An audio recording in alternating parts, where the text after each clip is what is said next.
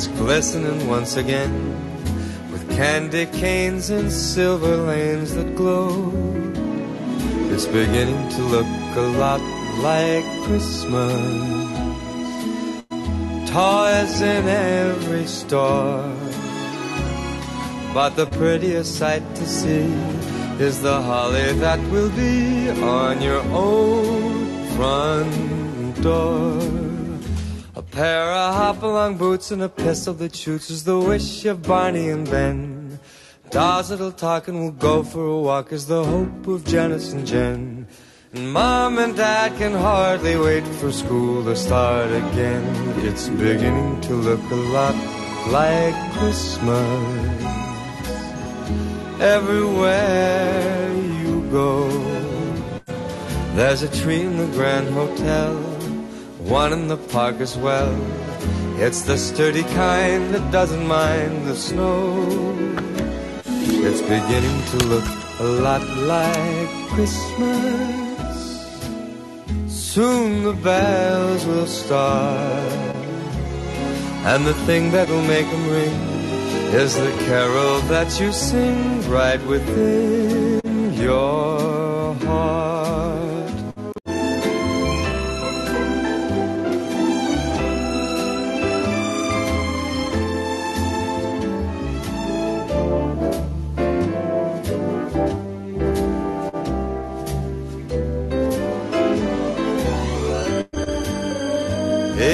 Beginning to look a lot like Christmas.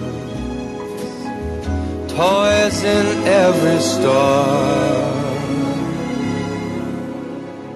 But the prettiest sight to see is the holly that will be on your own front door.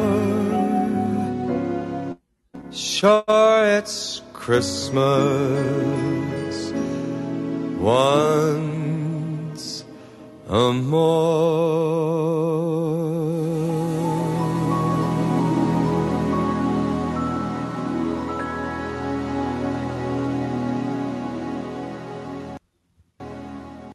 Y esto fue.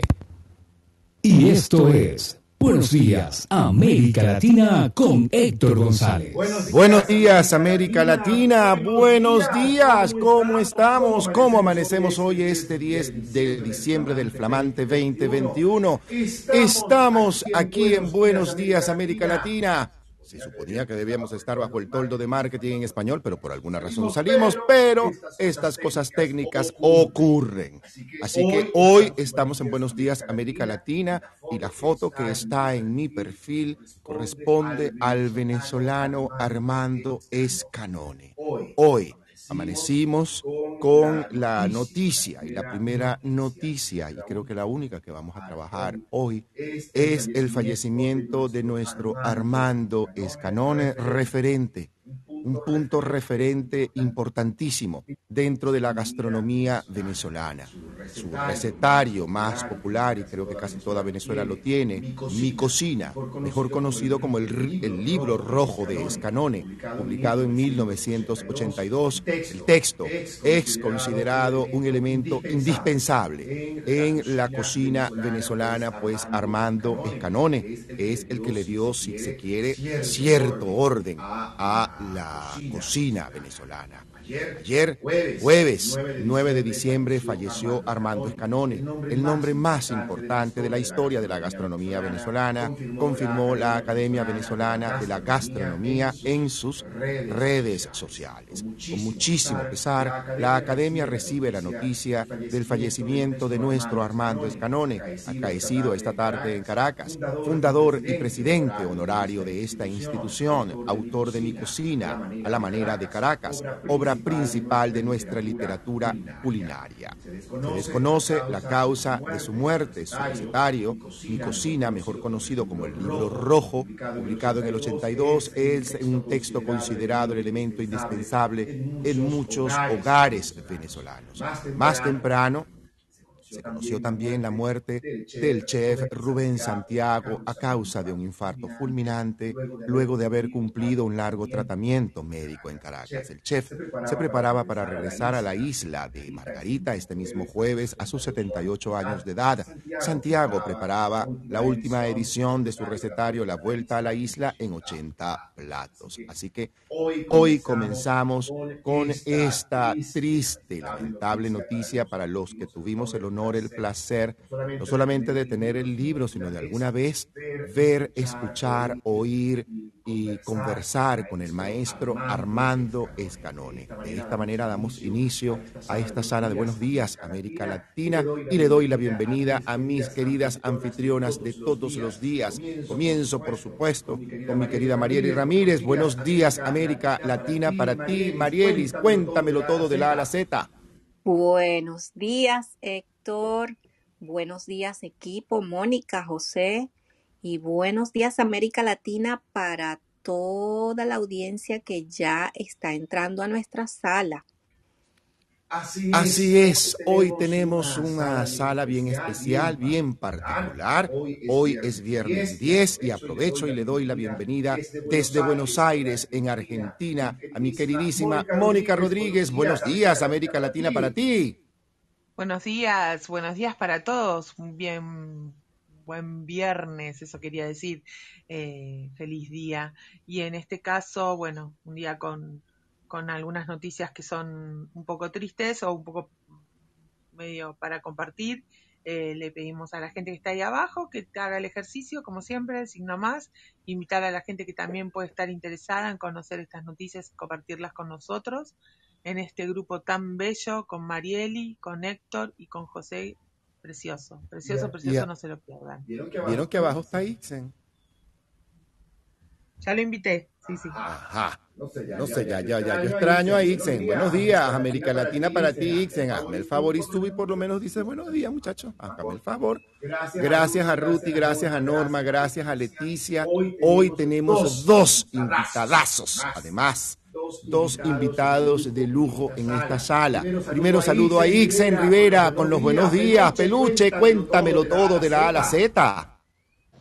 Con los buenos días, América Latina, un gusto y un placer eh, saludar a mi gente querida de Buenos Días, América Latina, y desde acá de la ciudad de Miami, por supuesto, un agradecimiento a nuestro gran y querido Dios que siempre nos guía por este gran camino de la vida, a mi peluche energético, a mi querida Mariel y a mi queridísima Mónica y a todo el resto del equipo que se encuentra como siempre de la mano del universo siempre, siempre.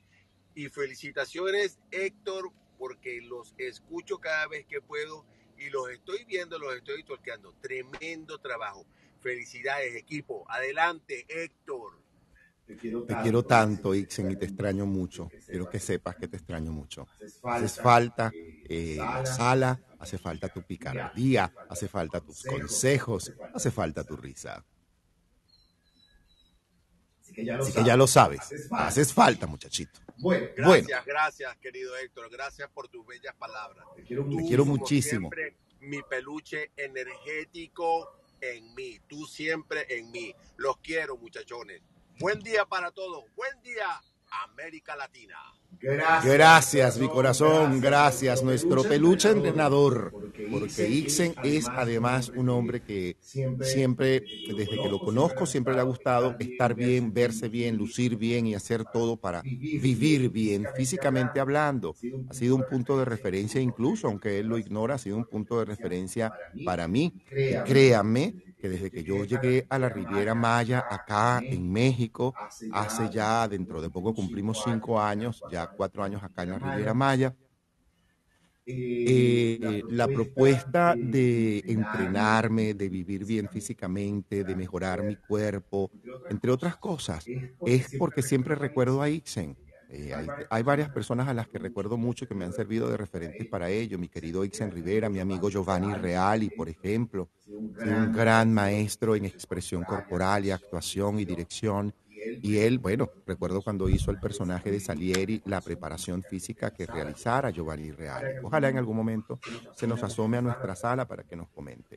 Vamos un momento con esto de la Venezuela histórica y la efeméride acerca justamente de Armando Escanone Tempone el ingeniero civil y chef Armando Escanone Tempone nació en Caracas el 22 de agosto de 1922, hijo de Antonio Escanone y Antonia Tempone, ambos de origen italiano. El matrimonio tuvo nueve hijos. Ejerció los cargos de vicepresidente y secretario del Colegio de Ingenieros. De Venezuela y presidente del Sexto Congreso Venezolano de Ingeniería en Barquisimeto, en el estado Lara un empresario de la construcción, además, eh, hizo muchas cosas.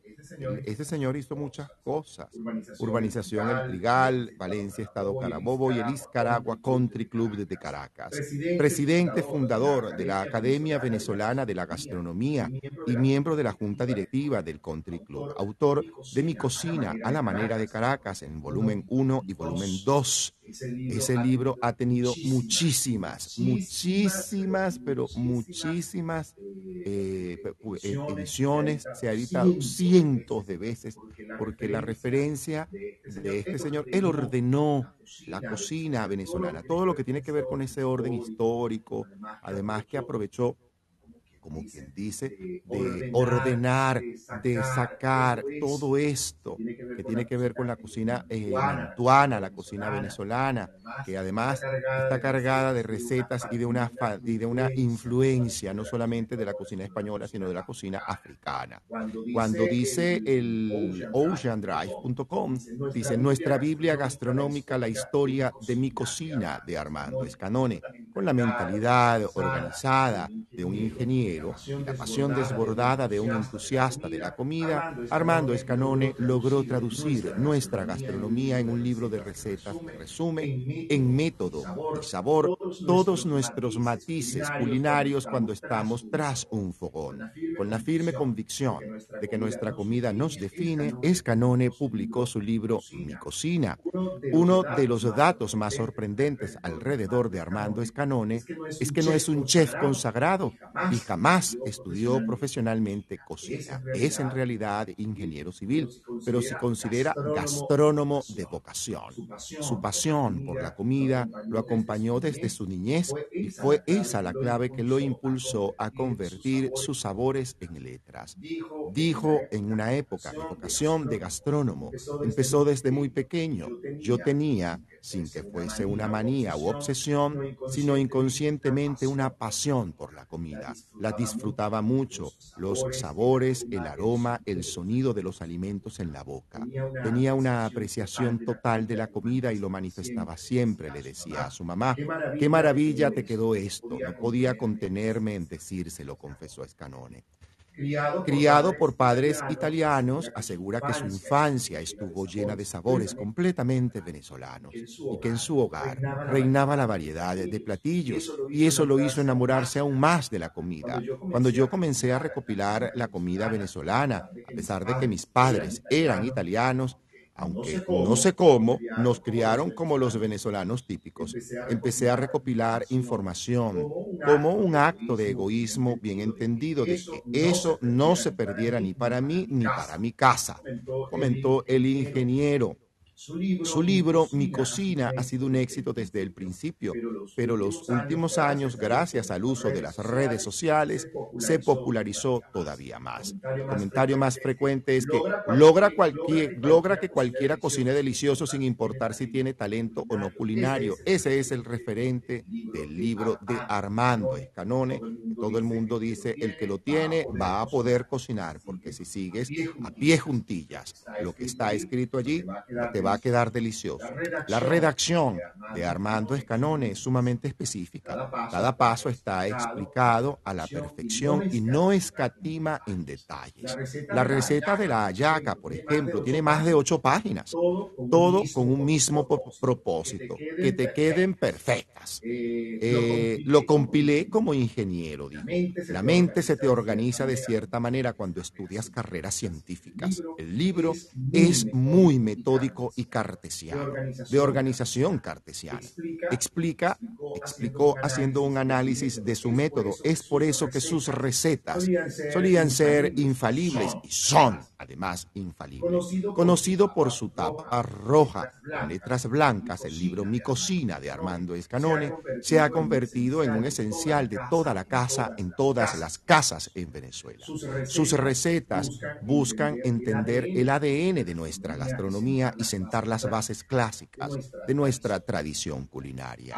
Hay un repertorio de sabores en el libro, dijo, texturas, aromas que afortunadamente se han quedado grabados en mi memoria gustativa. Cada vez que recurro a esa memoria están presentes y se hacen aún más presentes, comentó jactándose jocosamente de su buena memoria. Gracias a ella es que logró plasmar la esencia de nuestras más icónicas recetas en su libro. Comenzó a guardar sus recetas para obtener cada preparación, el sabor justo del que se antojaba. Según explica, los sabores de Venezuela son muy característicos y difíciles de imitar. La comida venezolana, que es suculenta, llena de sabor, compleja. Los sabores de Caracas son difíciles de precisar. El sabor de Caracas sabe a venezolano. Hay una característica clásica de la cocina caraqueña, es que contiene los cinco sabores fundamentales, salado, dulce, ácido, picante y unami, comentó en una entrevista para el diario Últimas Noticias. ¿Y qué es unami? Se le preguntó. Una palabra japonesa que significa sabroso. Para el maestro Escanone, el sabor de Caracas es muy complejo, muy, muy cosmopolita, intenso y a veces voluptuoso o exuberante. No tienes un sabor que predomine verdaderamente. Todos están en perfecta armonía. Cuando decidió aventurarse a publicar el libro de recetas en el que tanto había trabajado, se encontró con el rechazo de las editoriales venezolanas que no lo encontraban lo suficientemente importante como para invertir. Incansable recurrió a una editorial española que le imprimió 5.000 ejemplares y se las hizo llegar al país. Al recibirlo, notó que el libro no era atractivo, las páginas eran muy simples y pensó que no tendría éxito. Entonces comenzó a trabajar en las ediciones que le habían llegado y en un mes agotó todas sus copias. Eso le demostró el interés profundo del pueblo venezolano en entender y perfeccionar su cocina. Desde su publicación en 1982 se han realizado más de 450 mil copias. Hoy es considerada la Biblia de nuestra gastronomía, de la gastronomía venezolana, y gracias a don Armando Escanone el mundo entero puede disfrutar de la comida venezolana auténtica. Si sigue cada uno de sus pasos. Con esto y con esto, y por eso es que tengo en la foto de mi perfil la foto del maestro Armando Escanone como una manera de decirle al maestro Escanone, gracias maestro por dejarnos lo que nos dejó, por haber eh, compilado lo que hizo con respecto a la gastronomía venezolana, por ayudarnos verdaderamente a ser ciudadanos venezolanos más ordenados con nuestra comida, con nuestra cocina, con nuestro gusto, nuestra gastronomía y por sobre todas las cosas que la bendición del cielo recaiga siempre sobre usted y sobre su legado, maestro. Gracias, gracias, gracias, gracias a esto, gracias a don Armando Escanone y quiero colocar un tema musical a propósito de este homenaje a, a nuestro don Armando Escanone y el tema musical va así. De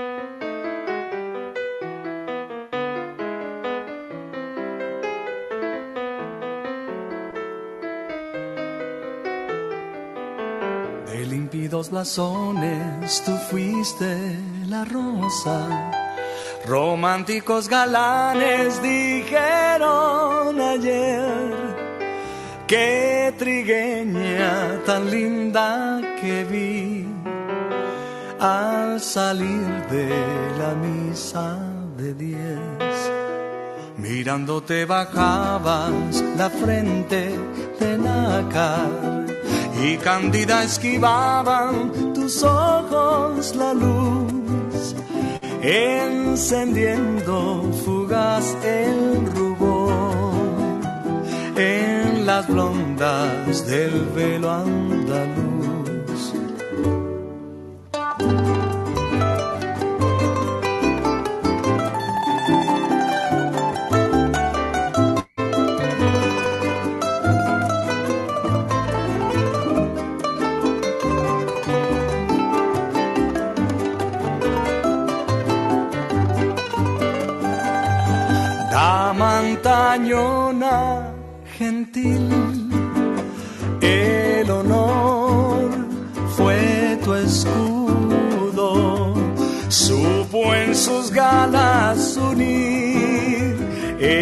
Amor y el hogar.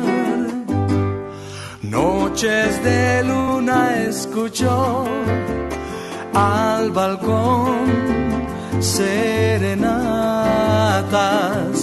y de rendido galán aceptó las ternezas bailando un vals. Lindísimas muchachas del tiempo de ahora, de púrpura los labios, los ojos carbón, falda corta, mejillas carmín. Desenvueltas con aire de sport, histéricas miradas que al hombre provocan. Y lúbricos esguinces que impone el foxtrot. Sin embargo, su ser lleva en sí inocencia, virtud y candor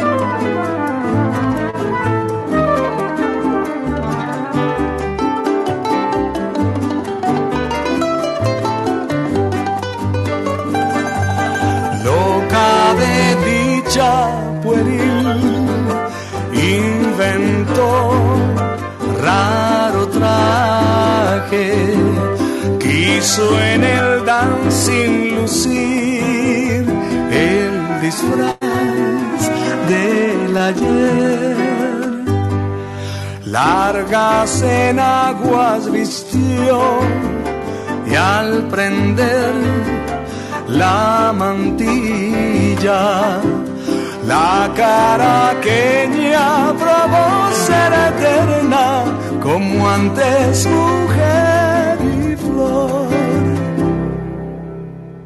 Y Lanchester y dama antañona para nuestro querido Armando Escanone. Y de esta forma le doy pie a mi queridísima Marieli Ramírez para que nos diga qué pasó, porque sabemos que Carmen Salinas se nos fue. Cuéntanoslo todo, Marieli, de la A a la Z.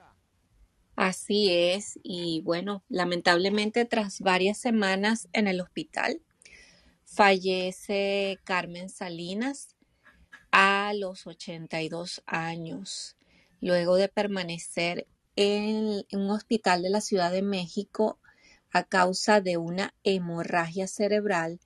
Este jueves 9 de diciembre, poco antes de la medianoche, falleció Carmen Salinas a los 82 años de edad. La familia de la actriz, que siempre estuvo informando a la prensa su estado de salud, fue la encargada de informar sobre su muerte mediante un mensaje. Con profundo dolor, hacemos de su conocimiento que la primera actriz, Carmen Salinas, ha fallecido el día de hoy, 9 de diciembre de 2021 informaron sus parientes en la cuenta oficial de Instagram de la protagonista de Aventurera. Por su dolorosa pasión, ten misericordia de nosotros y del mundo entero, agregaron. Se les informará más adelante detalles sobre los servicios funerarios. Aprovecharon para dar las gracias por estar al pendiente de la también cantante durante su estancia en el hospital Agradecemos todos los mensajes de apoyo y muestras de respeto hacia nuestra familia, así como las muestras de cariño y oraciones que brindaron a nuestra amada Carmelita Salinas, concluye el texto. Carmen Salinas Lozano nació el 5 de octubre de 1939 en Torreón, Coahuila, México. Desde niña mostró su interés por el mundo artístico, Así, a los 10 años, inició cantando y realizando imitaciones en un programa de radio de Monterrey, Nuevo León. Debutó profesionalmente como actriz en septiembre de 1953 en el Cine Ópera de la capital azteca. A los 17 años se casó con el músico Pedro Plasencia, con quien tuvo dos hijos, Pedro y María Eugenia. A lo largo de casi 70 años de carrera profesional, realizó más de 100 películas, tales como La, vida inútil de Pito Pérez, El Rincón de las Vírgenes, El lugar sin límites, Bellas de Noche y La misma luna, entre otras. Su última participación cinematográfica fue en el filme Añoranzas que realizó en 2018. En televisión participó en los melodramas La, vecindad, La antorcha encendida, Velo de novia, María Mercedes y Mi marido tiene familia, por mencionar solo algunas. Su último trabajo fue en Mi fortuna es amarte, el cual no pudo concluir por su ingreso al hospital el pasado 11 de noviembre. Entre el 2015 y 2018 fue diputada por el Partido Revolucionario Institucional PRI. Su hija, María Eugenia Plasencia, reveló cómo fueron los últimos momentos de su madre. Falleció antes de las 12 de la medianoche. entré a verla, empecé a hablar con ella, se veía muy mal. Empecé a decirle que no se preocupara, que íbamos a estar bien, que si ya quería descansar, adelante, que se fuera con mi hermanito Pedro o mi tío Chato y que no se preocupara por ninguno de nosotros. Poco después, en el hospital, nos dieron la mala noticia. Relató a un noticiero de Televisa. Plasencia confesó ¿Cómo le gustaría que recordaran a la ganadora de la diosa de plata en 2009 y 2013? Como una diva, una gran imitadora, actriz, una gran compañera, amiga, abuela, suegra, hermana, bisabuela, recordarla como todo lo mejor, concluyó. Por su parte, Nicandro Díaz, productor de Mi Fortuna es Amarte, se pronunció al respecto y reveló que le harán un homenaje en esta producción. Y bueno, sí, lamentablemente tenemos que reseñar también el fallecimiento de esta gran actriz que no solo dio gloria a México, sino a toda en toda Latinoamérica es conocido su trabajo. Es así. Es así. Y Carmen Salinas además dejó siempre claro su apoyo al equipo Chivas mexicano.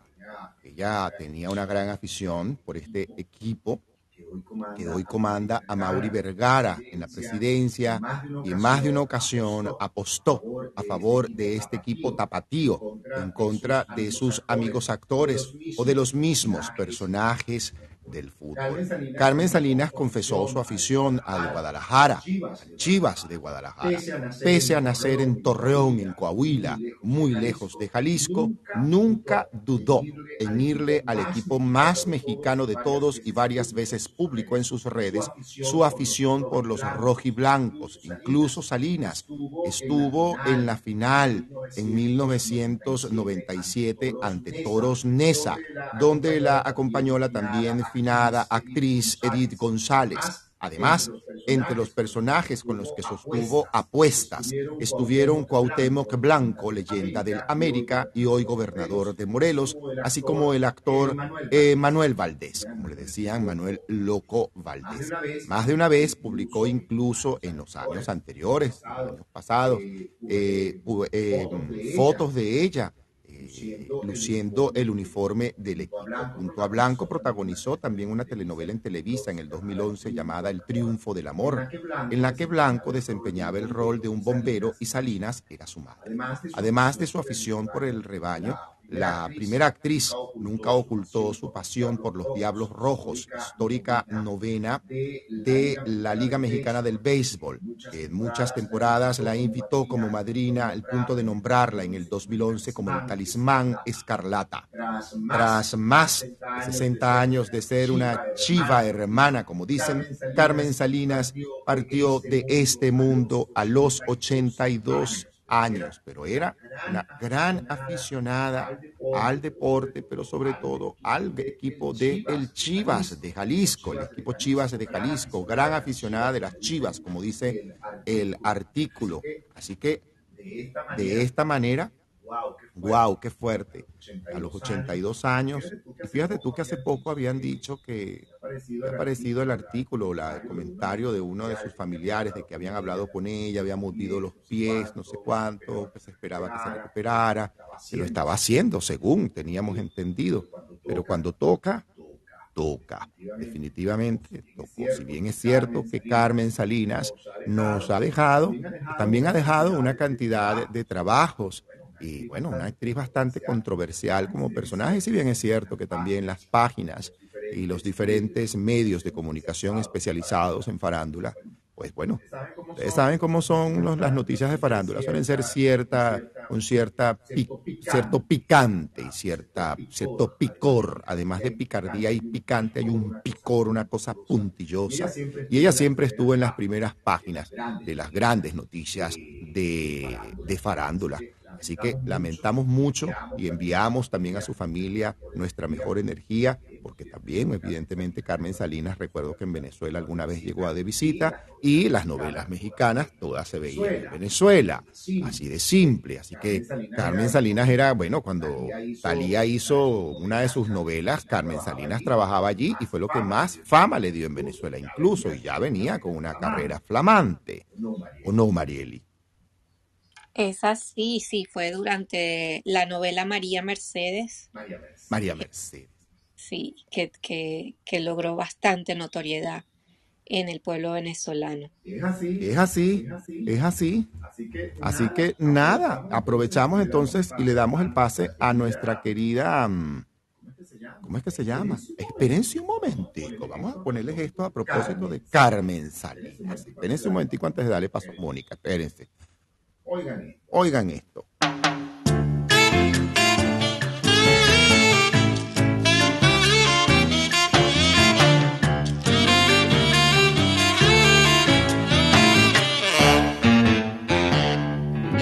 María Mercedes, para servirle a usted, de mi familia me encargo yo. Mi madre no nos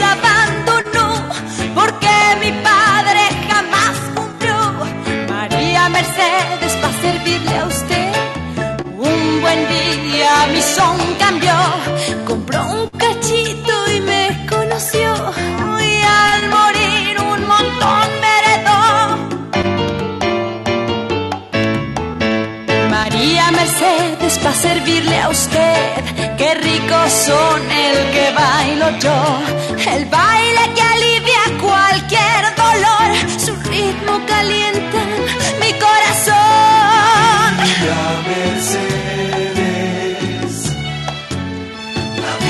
te premiará, tú ya lo verás. María Mercedes, tu amor te corresponderá. María Mercedes.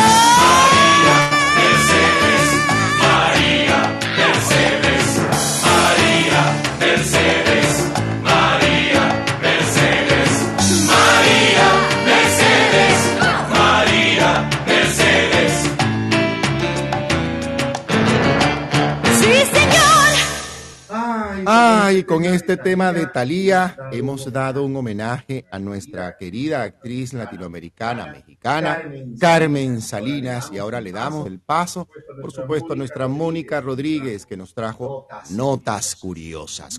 Cuéntamelo todo, Mónica. Bueno, acá estoy, acá estoy con notas curiosas que la verdad que se pu- pueden ocurrir solamente en estos países, ¿no? Tener en cuenta que eh, un pueblo suizo, esto según la fuente de Infobae, busca atraer con máquina de elogios por buenas acciones. ¿sí? En el tranquilo municipio muy cercano a la frontera con Alemania, se encuentra la que probablemente sea la única máquina automática del mundo de, entre comillas, dar palmaditas en la espalda por haber, por haber hecho algún bien o algo bien. La idea fue de Solamente los alemanes pueden hacer eso. Solo pueden hacer eso. Si Estos son suizos, en realidad está con la frontera con peor. Alemania, pero es lo mismo, sí. Es lo Oye, mismo. peor, porque ellos son más estrictos.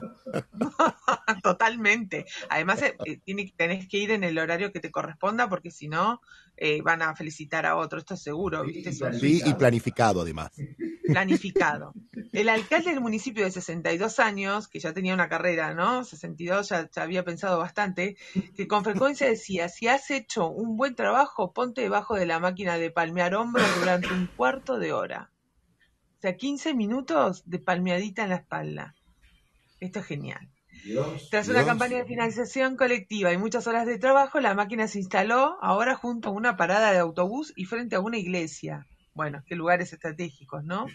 La idea igual es que, es que sea como una cabina telefónica, digamos, la imaginación es como un aparato mecánico con un brazo que baja y da palmaditas.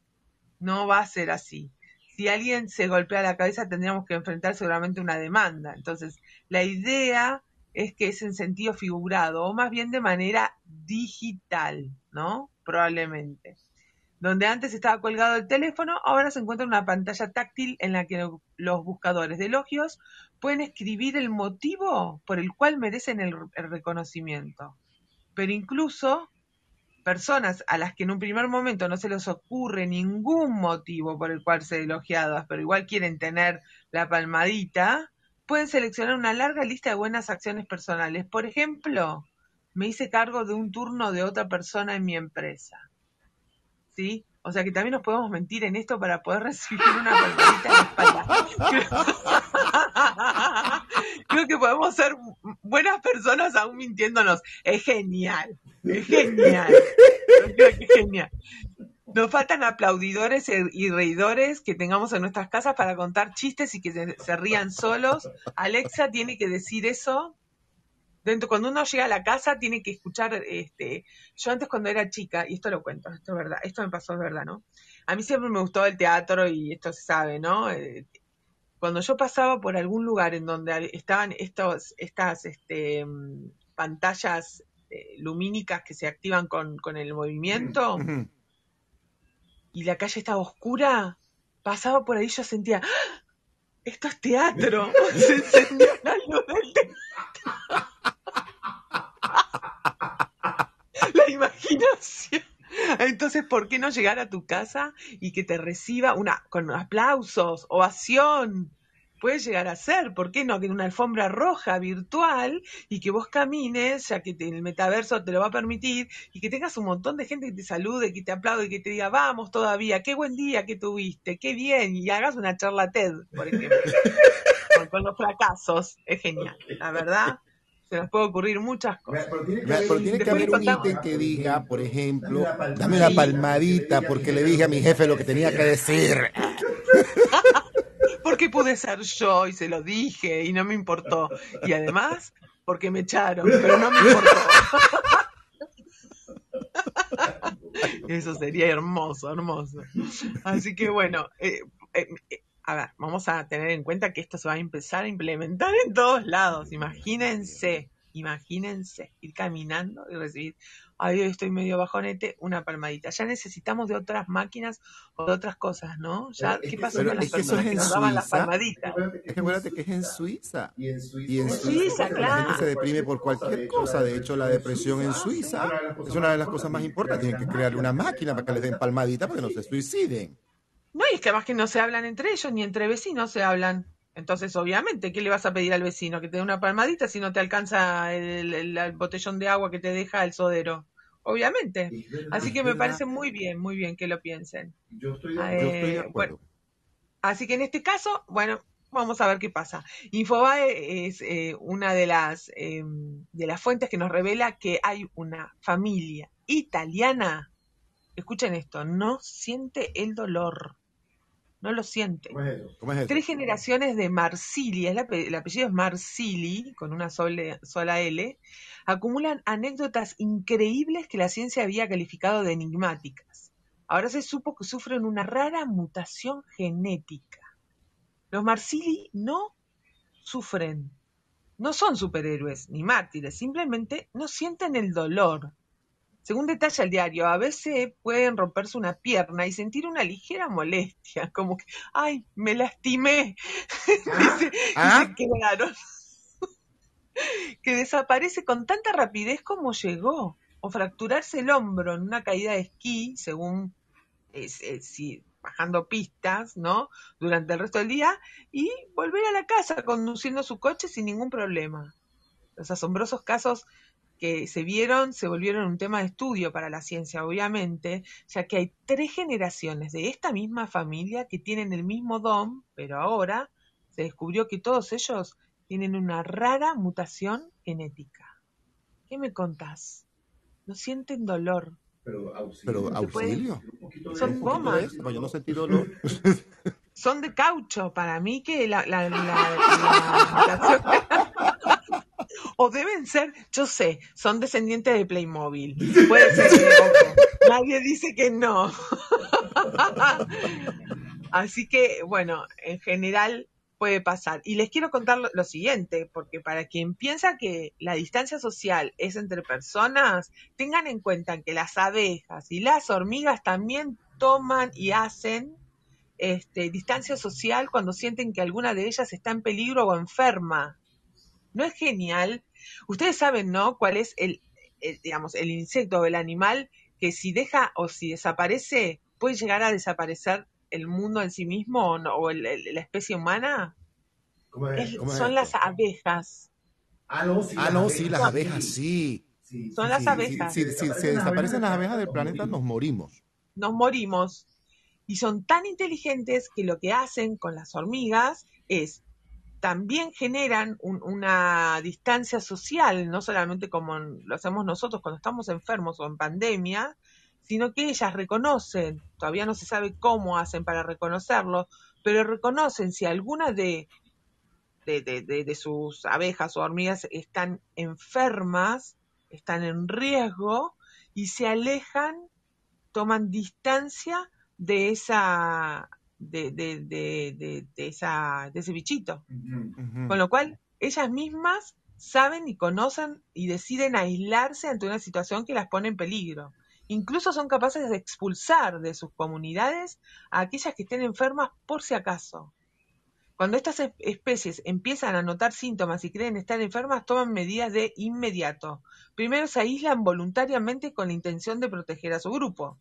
Sí, ellas mismas. Esto es algo así como la verdadera empatía. Y que el resto pueda seguir con sus labores sin sufrir ni temer. Eh, esto sí, si alguna enferma se pone rebelde, entonces son de, las demás las que toman cartas en el asunto y la exilian hasta que sane o empiece a mejorar. Es increíble, ¿no? Sí, Esto sí, las porque son unos, además que ¿Les son unos insectos extremadamente sociables. Viven Sociables en y- colonias, Correcto. porque se establecen además en formas de enjambre y en los que se organizan en una estricta jerarquía de tres rangos sociales, por si no lo saben. De eso lo aprendí yo cuando era chiquito, porque a mí las, las, las, ¿cómo se llama? las abejas siempre me llamaron la atención. Está la abeja reina, los zánganos y las abejas obreras. Habitan en todo el mundo, todo el planeta Tierra, excepto en la Antártida. Ellas no viven en la Antártida, no hay especies de abejas en la Antártida. Y se trata, evidentemente, de uno de los insectos más antiguos, del que se sabe, porque Puebla, nuestro planeta desde hace más de, yo, bueno, no sé, 20, 30 millones de años. Se, se conocen además más de, bueno, yo no sé cuántas subespecies distintas de abejas divididas en sopotoscientas familias, que creo que son, y fíjate tú hablando, Connie Méndez, nuestra Connie Méndez hablaba de las abejas y decía que el número 7 es tan perfecto que las abejas se dividen en siete familias reconocidas y por ello ella también agregaba esto, esta curiosidad del número 7 a toda esta historia y a la forma de ser de las abejas. ¿Qué tal? Yo creo que es algo que no estamos mirando, que no estamos notando y del y de lo cual podríamos aprender mucho más de forma preventiva. Creo que tienen una inteligencia y la traen, las, la traen de supervivencia y de creación misma que nos podrían dar una gran lección y no estamos tomando nota. Tendríamos que prestar un poquito más atención, sobre todo porque además ya de por sí teniendo en cuenta que las cualidades que tienen, siquiera eh, la miel o los productos que, que generan los panales, digamos, y todo esto eh, es maravilloso. Pero y fíjate tú Es que es básicamente todo el secreto de estos insectos que, son además unos polinizadores por excelencia. Eh, la función esencial para mantener el equilibrio de la naturaleza, adivínense cuál es. Exacta, Ajá. exactamente. ¿Cuál Y es? es una abejita. Ahí está. Se reproducen gracias porque hacen el transporte de polen. Sí, sí. Eso es lo que mantiene al planeta vivo. Tal cual. Parece Tal mentira, cual. ¿verdad, Mónica? Es increíble, es de verdad increíble. Cuando uno piensa y dice, bueno, tal vez en la cadena de, de animales el más importante es, no, y son las abejas, desaparecen las abejas, desaparecemos. Ahora, tendríamos que aprender mucho más. Me parece hermoso el concepto, me parece también hermoso el con- Ay, perdón, para eso yo. Hermoso el concepto de comunidad y también de cuidado entre ellas, ¿no? Sí, Eso sí. que vos decías. Este, este concepto de, de, de, mm, de tribu, de tribu. Totalmente. Tú sabes que, bueno, uno chiquito, eh, niño, en mi caso me encantaba perseguir para dónde iban las hormigas. ¿Para dónde iban las hormigas? Esa cosa que estás en el jardín. Mi abuela le encantaban las plantas y a mi mamá. Y por supuesto, cuando iba, eh, me sentaba con ellas a trasplantar, a limpiar el jardincito que tenían en la terraza, estas cosas, yo veía las hormigas. Y por supuesto veía las abejas. Y como niño curioso siempre que fui, empecé a buscar información de las abejas. Por eso yo tengo tanta afición a esto.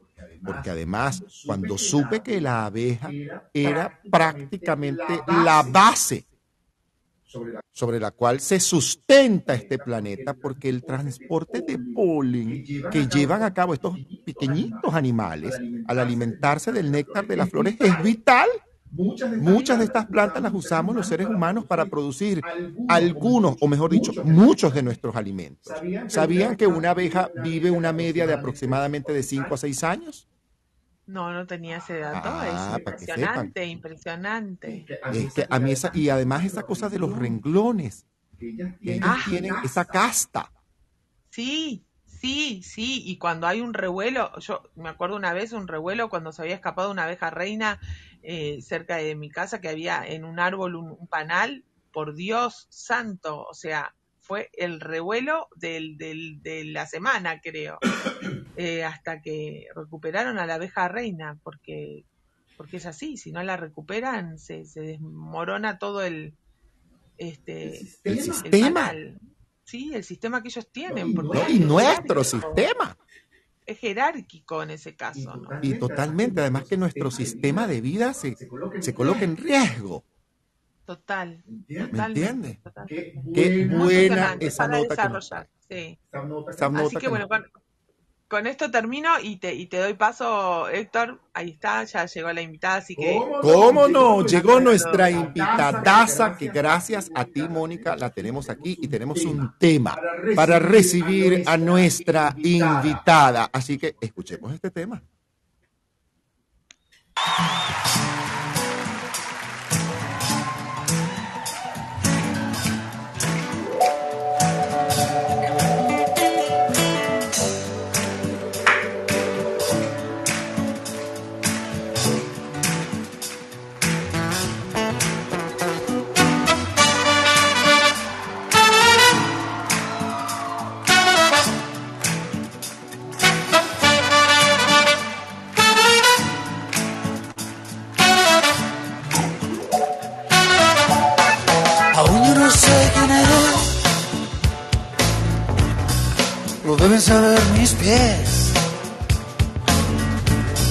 La siguen como la rata a la flauta de Hamlin para perderla después.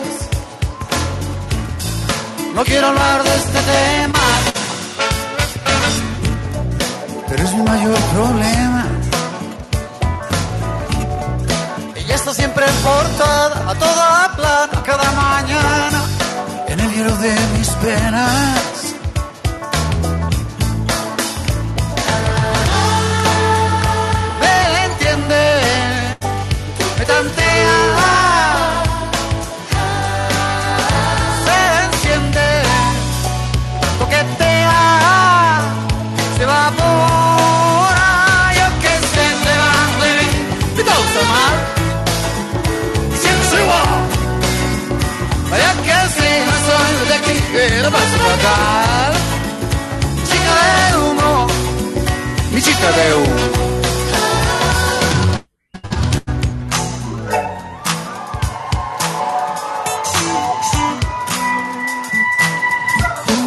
No escucha cuando hablo yo.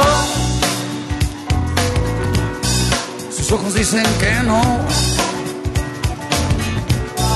Y luego me contradice por placer para hacer que un día me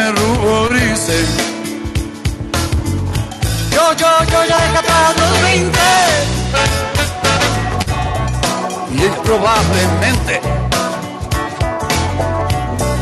no estamos para jugar, no me va a trastornar un crucigrama viviente.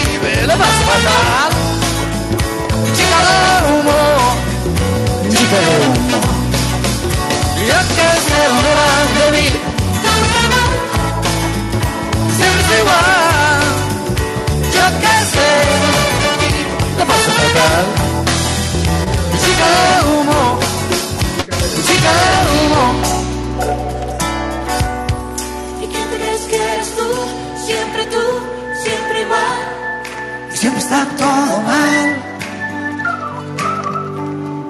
¿Y quién te crees que eres tú? Siempre tú, siempre igual. Y siempre está todo mal ¿Y quién te crees que eres tú? Siempre tú, siempre igual. Siempre está todo mal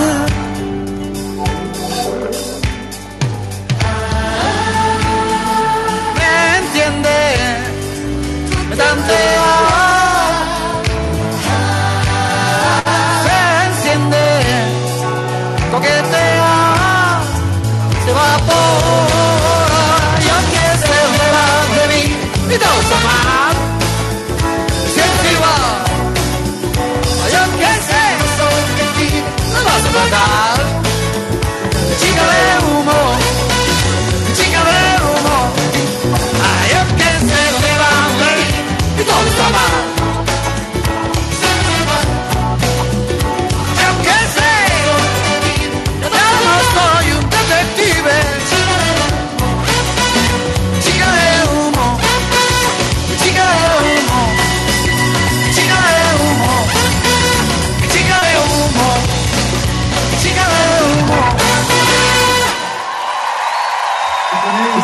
este magnífico tema en la voz del mexicano Emmanuel, recibimos a nuestra invitada María Lu Torres, la primera mujer oradora y podcaster con la condición de tartamudez. Ella es una gran administradora de empresas, asesora de imagen, bailarina de ballet clásico, tiene unos podcasts maravillosos y si te puedes acercar a su cuenta de Instagram, María Lu Torres, vas a disfrutar por sobre todas las cosas de unos eh, videos, de unas publicaciones magníficas a cargo de esta chica colombiana que a mí me fascina recibir hoy en sala. María Luz Torres, bienvenida a Buenos Días América Latina y el aplauso para ti. ¡Bravo, bravo, bravo! Buenos días y qué alegría. El amor propio es la la fe- fe- fe- felicidad. Estoy muy contenta de estar en este programa tan especial, en verdad, que pues pa- pa- pa- para mí en lo personal, eh, hacer parte de un programa pues radial y así como en Clubhouse, pues me, mm, me emociona, cumplen un sueño, para mí es como esto, muy, muy feliz. Esta mañana decía, wow, hoy, hoy tengo algo súper importante que es que mi voz va a ser escuchada por este programa tan lindo, lleno de personas pues tan especiales y amorosas. Y gracias, gracias por ese recibimiento. Gracias a ti, María Luz, primero por aceptar nuestra sencilla y humilde invitación para primero conocerte. Eh, en lo personal soy un seguidor tuyo, quiero que sepas. Y desde que supe que estás haciendo, y he visto varias cosas que haces en el Instagram, la que más me conectó contigo fue mi querida Mónica. Mónica, llegó tu invitada, esta invitada es tuya. Monito, Ella sabe que ya somos amigas. Sí, así es, con esa alegría. Miren que les quiero contar algo muy rápido. Cu- Cuando Mónica me, me escribió y me invitó a, a- a este lindo programa, me, me dijo una frase que, que la voy a utilizar y me dijo, tú eres todo lo que está bien. Y, y bueno, y yo les cuento que yo empodero mujeres y bueno, también hombres y, y ho- hoy lo- los invito a, a eso, a que nos digamos frente al, al espejo, tú eres todo lo que está bien. Gracias, Moni, por esa inspiración. Ay, qué amor, porque es verdad, es todo lo que está bien. Y, y yo contaba que muchas Wow. veces es de, yo estudié locución y que eh, muchas veces uno se carga de miedos o de limitantes o de pavadas que no tienen que ver con el propio ser, con el propio y único ser individual que está lleno de amor sobre todo. Entonces, cuando te alejas de eso y te cargas de miedo y te encontrás con una persona absolutamente valiente, es como un sopapo en la-. Claro, es como un sopapo y decís, Mónica, por Dios, reacciona. Esta admiración es por algo y la verdad es que, bueno, sería interesante conocer cómo se te ocurrió eh, arriesgarte, ¿no? Sobre todo a la locución, era donde más expuesta estabas con, con esta, con esta tartamudez, ¿no? Sí, así es, Moni. Pues bueno, yo les cuento, les voy a contar mi historia a partir de los medios de comunicación, cómo ha sido pues todo.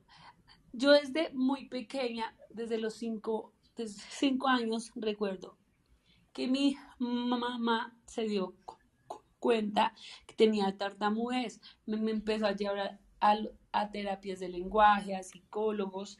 Y en el colegio, yo en primero de primaria, yo no aprendía a leer, se me dificultaba. Entonces la, una profesora venía a mi casa y me enseñaba a leer. Repetí primero de primaria y así fue. Y los momentos más duros, ¿sí? Y que estamos en, en diciembre. Bueno, aquí en Colombia siempre hacemos las novenas, que son unas oraciones al niño Jesús. Y bueno, mi familia es católica. Entonces, a los ocho años, cuando me tocaba leer frente a mi familia, pues para mí era el, momen- el momento más terrible, o sea, era horrible ese momento, porque yo veía que mis primos leían bien y yo no, yo necesitaba ayuda. Entonces, cuando me pasaban a mí la, la novena, yo hacía como, como unas caras, retraía mi cuerpo, lo apretaba, me hacía la loca, no quería. Y, y tenía una tía en especial. tenía, dale, tenía una tía en especial que se llama Cristina y mi tía María Luisa, que es también como yo se llama. Y ellas me decían, venga y lea, venga y lea. Y me ponían a leer y yo leía con ellas. Ellas no me, no me dejaban como, o sea, que yo, que yo, que el miedo me, me alejara. Entonces ellas me ayudaban. Y así. Y fui creciendo a los 12 años también, cuando llegaban esos momentos de la novena, hablar delante de mi familia era pues muy duro. Yo tengo un tío que también tiene tartamudez y mi tío es militar. Entonces mi tío me, decía atrás, Luisa, hable duro, Luisa, hable duro, hable duro. Y yo, mm, yo hacía caras como, ay, y les cuento que para una persona con tartamudez, que te interrumpan o que te completen la palabra, pues, ay, es como, o sea, uno se siente con frustración, ¿sí? Entonces, bueno, mi, mi tío hacía eso y yo, bueno, yo, yo leía, cogía la novena y hacía eso. Pa, pa, no, no eso, ¿qué, qué? Estás en, lo, lo, lo, sí, y hacía gesticulaciones muy fuertes, los tics eran muy fuertes. Y al punto que a los 15 años ya, les, cuando me tocaba leer y mis tías grababan, porque les cuento que esa grabación está en, en mi Instagram por si la quieren ver, ahí estoy cuando chiquita, cómo leía la, la novena. Y a los 15 años le dije a mi familia, si me firman, no leo a, esa edad les cuento que dije, no quiero verme en cámaras. Yo me sentía un monstruo, no quería que me vieran así, que me escucharan así, así que me alejé todo lo que tuviera que ver, que me grabaran, o sea, no, no podía hacer, a mí no me tenían que grabar, o sea, yo me ponía furiosa. Y así, así fui creciendo, empecé a estudiar administración de empresas en, en, en la universidad Sergio Arboleda. Y cuando me tocaba hablar en público, uy, era terrible. Yo le rogaba a los profesores para que no me tocara leer, por favor, haz un resumen y ya, pero yo no quiero leer y así. Tuve suerte que estudié con uno de mis primos esa carrera y recuerdo que yo con él me hacía para las exposiciones. Y entonces yo les decía a mis compañeros como ustedes hablen y yo les ayudo a pasar las diapositivas con el computador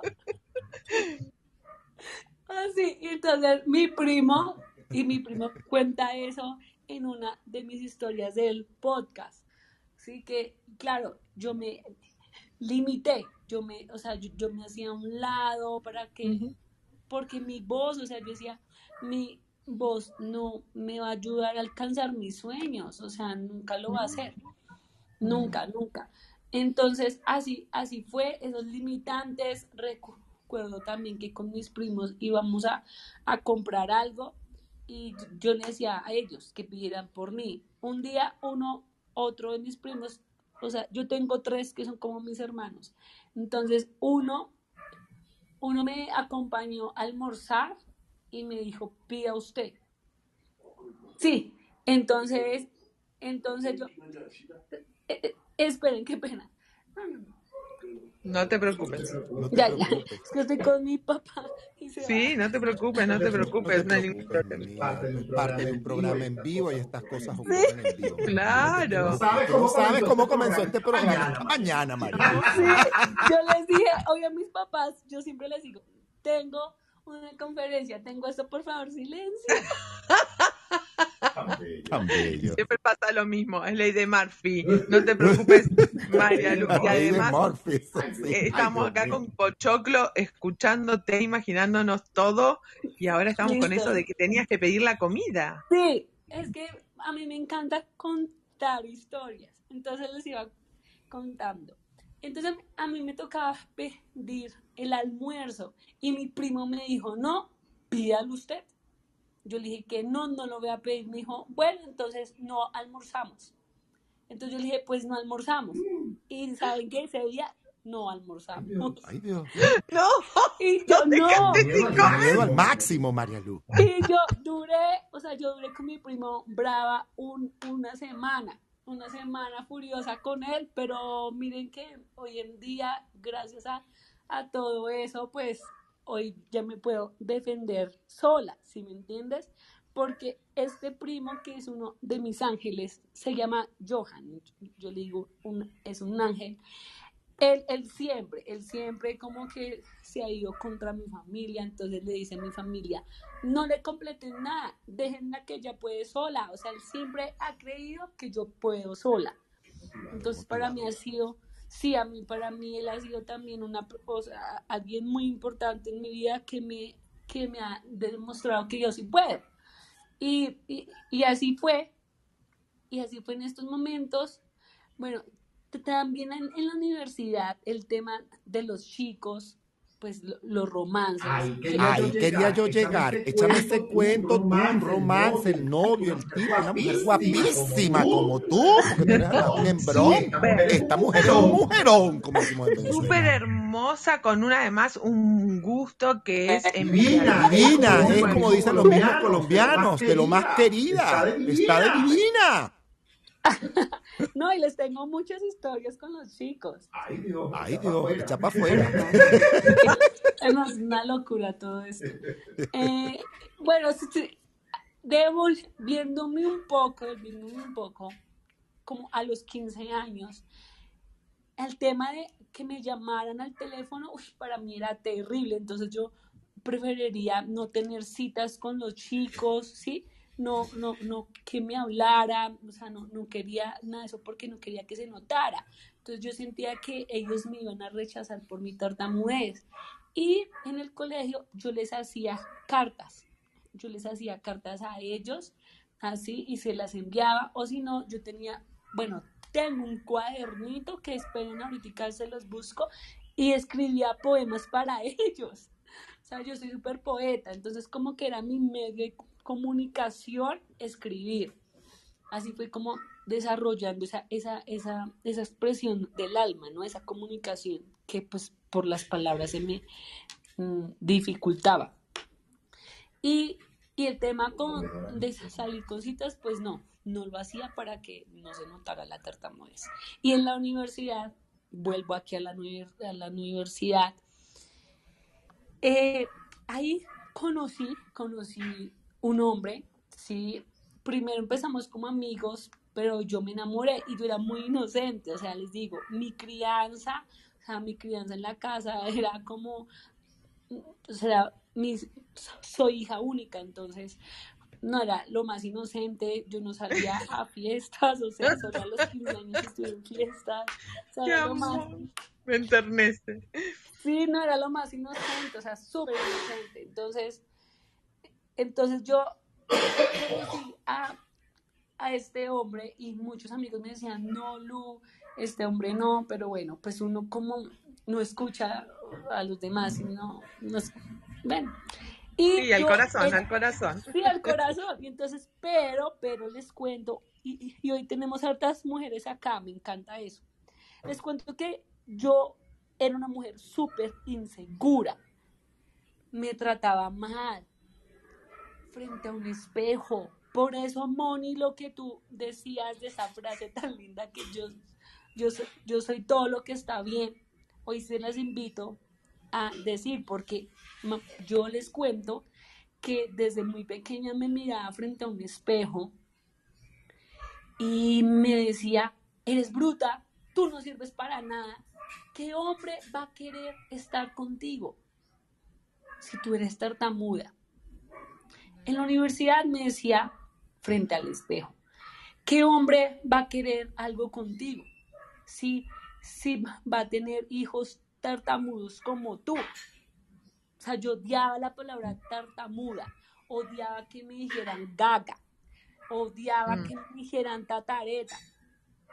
Mm. No aceptaba la condición tampoco, ¿sí? Y muchas personas con tartamudez no las no la aceptan. Yo no la aceptaba y no me gustaba que me dijeran, tú tienes tartamudez.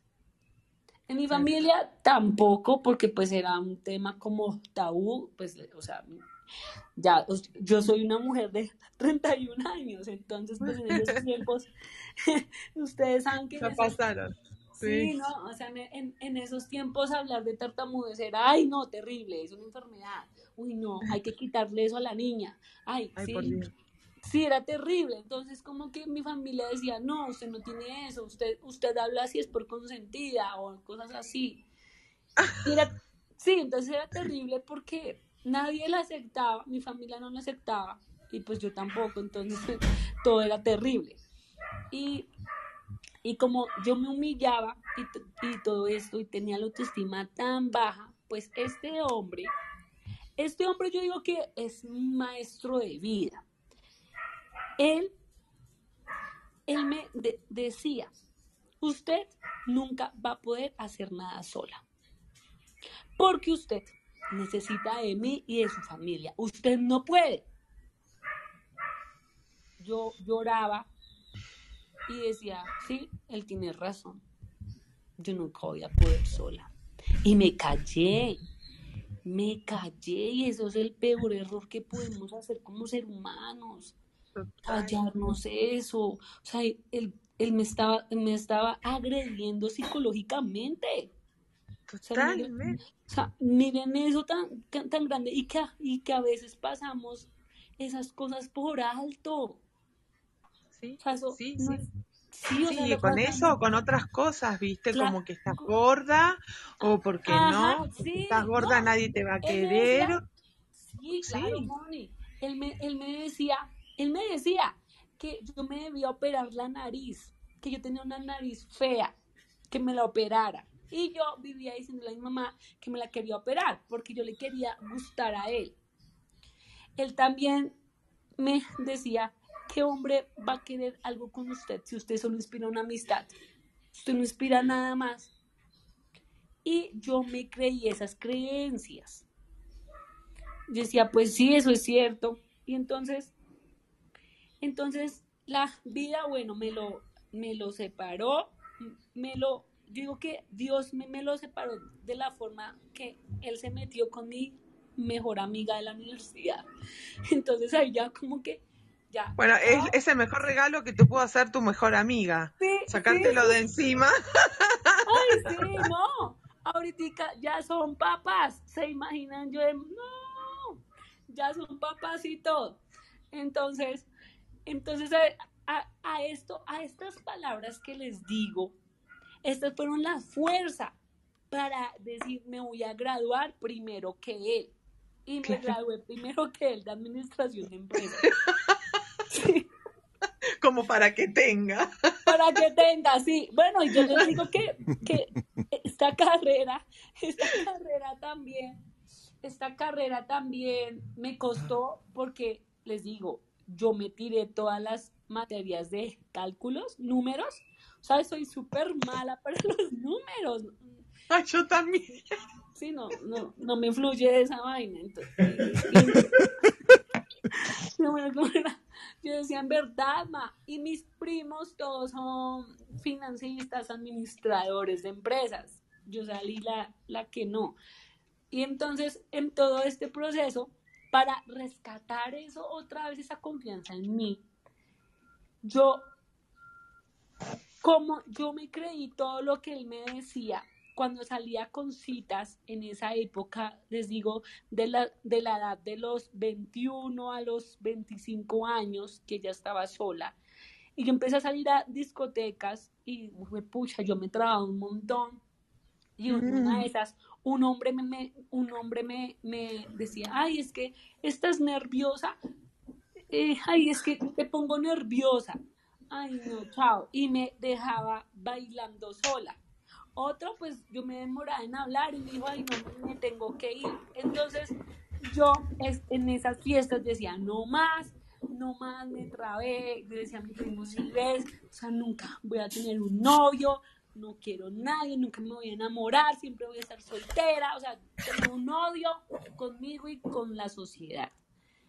Y así pasó, y así pasó el tema de los chicos, entonces yo preferiría no salir a citas. En una de esas salía en una cita, pero cuando yo lo conocía, lo conocí en una discoteca. Y a veces por la música, pues no. Y yo lo conocí y ahí no me trae tanto. Y cuando me vi con él en el café, uy, me trae un montón. Y él hizo como si lo llamaran, se paró y se fue. Me dejó ahí en la ¿Ah? ¿Qué? ¿Qué? Sí. Tremendo. Y entonces Pero ahora debe haber alguno, debe haber alguno que entendió toda tu hermosura y toda esa belleza que estamos viendo o que, que Sí, estamos pues- sintiendo nosotros, ¿no? Pues sí, sí, pues mira. Ah, bueno, bueno. Ay, que queremos saber quién fue el que se ganó ese paquete. Tranquilos todos. Ajá. Claro, claro, pues si no lo íbamos a buscar nosotros, te digo. la ¿Cómo, verdad que cómo se llama ese pechugo que tienes tú ahora? Sí. Pues yo estoy soltera, estoy soltera, ¿sí? Estoy soltera. Ajá, señores, ya va, espérate un momentico, María. Lu. Esta mujer que ustedes acaban de escuchar, que ustedes acaban de ver si abren su perfil y si le dan clic a su cuenta en Instagram, vaya y vean el- la hermosura de latinoamericana que tenemos en María Lu Torres, que además hizo ballet. O sea, Marieli, esta mujer hizo ballet, te puedes imaginar la cuerpa que tiene. Sí, pues yo, yo, yo ahorita lo sigo practicando, lo practico pues como mi, mi hobby, es como esa gasolina para que me ayuda a, a sacar también muchas emociones que uno tiene negativas, entonces es ese medio para sanar y, y yo, yo sigo bailando, tú sabes, hay que estar regias todo el momento. Entonces, Bella, hermosa, guapísima. No, muchas gracias. Después te voy a preguntar dos cosas y voy a aprovechar de preguntar. Tu secreto de belleza, ¿cuál es? Mi Ujú. secreto de belleza creo que es sonreír mucho, ser muy relajada. Hermoso. Sí, so- sonreír, ser relajada, bailar. Bailar te ayuda a ser muy positiva. Y cuando tú eres positiva, pues ni las arrugas, o sea, yo tengo 31 años, les digo, y ya yo mi dermatólogo y me dice, no, tú, tú no necesitas nada, porque yo soy como, uy, ya tengo 31, me dice, no, yo no tengo arrugas ni nada, y, y la gente me pone que tengo 25 años, pero es a partir de sonreír, de, de, de no, o sea, es que le ponemos todo, todo, pero todo, ay, no, eh, o sea, de disfrutarnos cada momento, de ir a- aquí a la esquina a comer un helado, esas cosas son las que verdaderamente engrandecen el corazón, de recibir de los demás puro cariño, eso es lo que a mí me, me- me hace feliz. Claro, el ejercicio, pues también troto, sí, tomo agua, me, me gusta comer sano, que eso también hace que uno se vea más lindo, pero más que eso es sonreír, es relajarse, es soltar, es perdonar, es aceptar, es amar cada momento.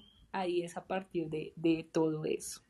Bueno, sí Qué que felicidad, además, perdón, de María Luz, que te interrumpa, pero quiero darle paso al team, que todos quieren hablar contigo, todos quieren preguntarte algo, y quiero comenzar además con mi querida Marieli. Marieli, cuéntaselo todo y qué quieres compartir con María Luz. Bueno, por supuesto, me llama muchísimo la atención que es bailarina y cómo utilizas la danza eh, para también expresarte, porque con la danza podemos decir muchas cosas que es imposible decirla con palabras. Entonces creo que, que el hecho de que bailes se complementa muy bien contigo. Cómo utilizas la danza para comunicar esas cosas que no, que no es necesario comunicar con palabras. Mi belleza, sí, pues, uy, la, yo empecé a bailar a los 12 años. Mi mamá, pues, o sea, eh, a mí siempre me había gustado bailar y siempre yo participaba. Y un amigo de mi mamá, que es bailarín de ballet, le dijo, ella tiene mucho para ser bailarina, ¿por qué no la metes? Mi mamá me, me colocó, yo empecé a bailar y empecé a desarrollar un habla de la expresión corporal que mi profesora, que pues ya está en el cielo, ella, ella es la más top aquí en Colombia, es Ana, Consuelo Gómez Caballero. Y ella me ponía a mí de primeras y le decía a mis compañeras que hicieran como yo, que miran como yo, la expresión corporal como la hacía. Y siempre me colocaba en el cuerpo de baile de primeras. Desarrollé, sí, desarrollé una expresión corporal única, diferente. Y hoy en día, al hablar en público, la utilizo un montones. Es como, y le, yo le enseño a personas con tartamudez cómo hablar en público por medio de la expresión corporal, ¿sí? De, de desarrollar eso.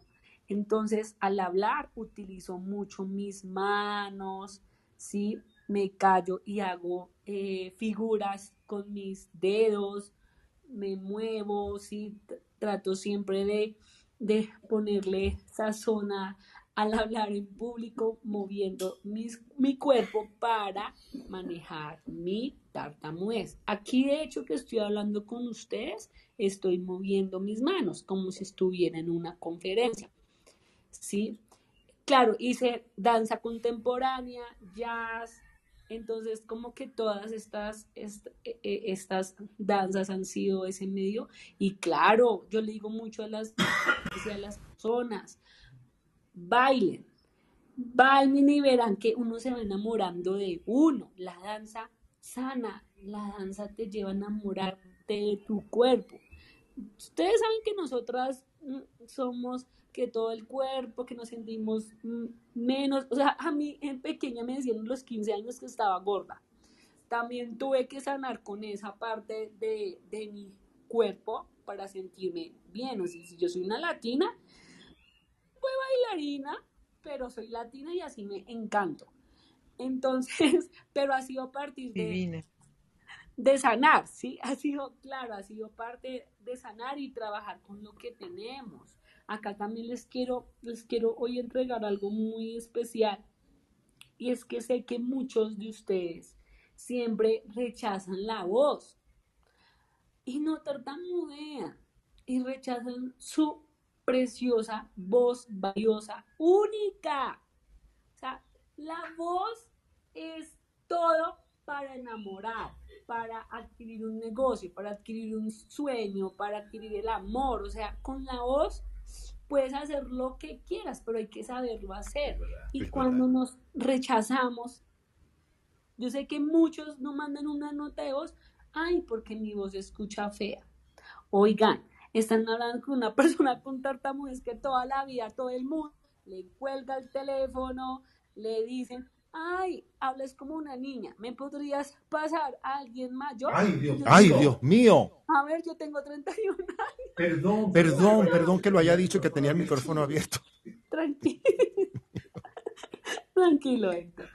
Sí, o sea, o sea, miren, y eso le pasa a muchas personas con tartamudez, entonces uno pre- uno prefiere, eh, a- o sea, no, no llamar, no llamar, porque es que la gente, esas cosas, y ustedes que pueden hablar bien, y entonces, ay, no, yo no voy a mandar una nota de voz porque mi voz se escucha fea, yo no voy a hablar en una radio porque yo no voy a hablar en un podcast porque es que mi voz, no, todo se puede mejorar. Y ahí Pero- Y ahí quería llegar. ¿Cómo llegas tú a ese podcast que tú tienes?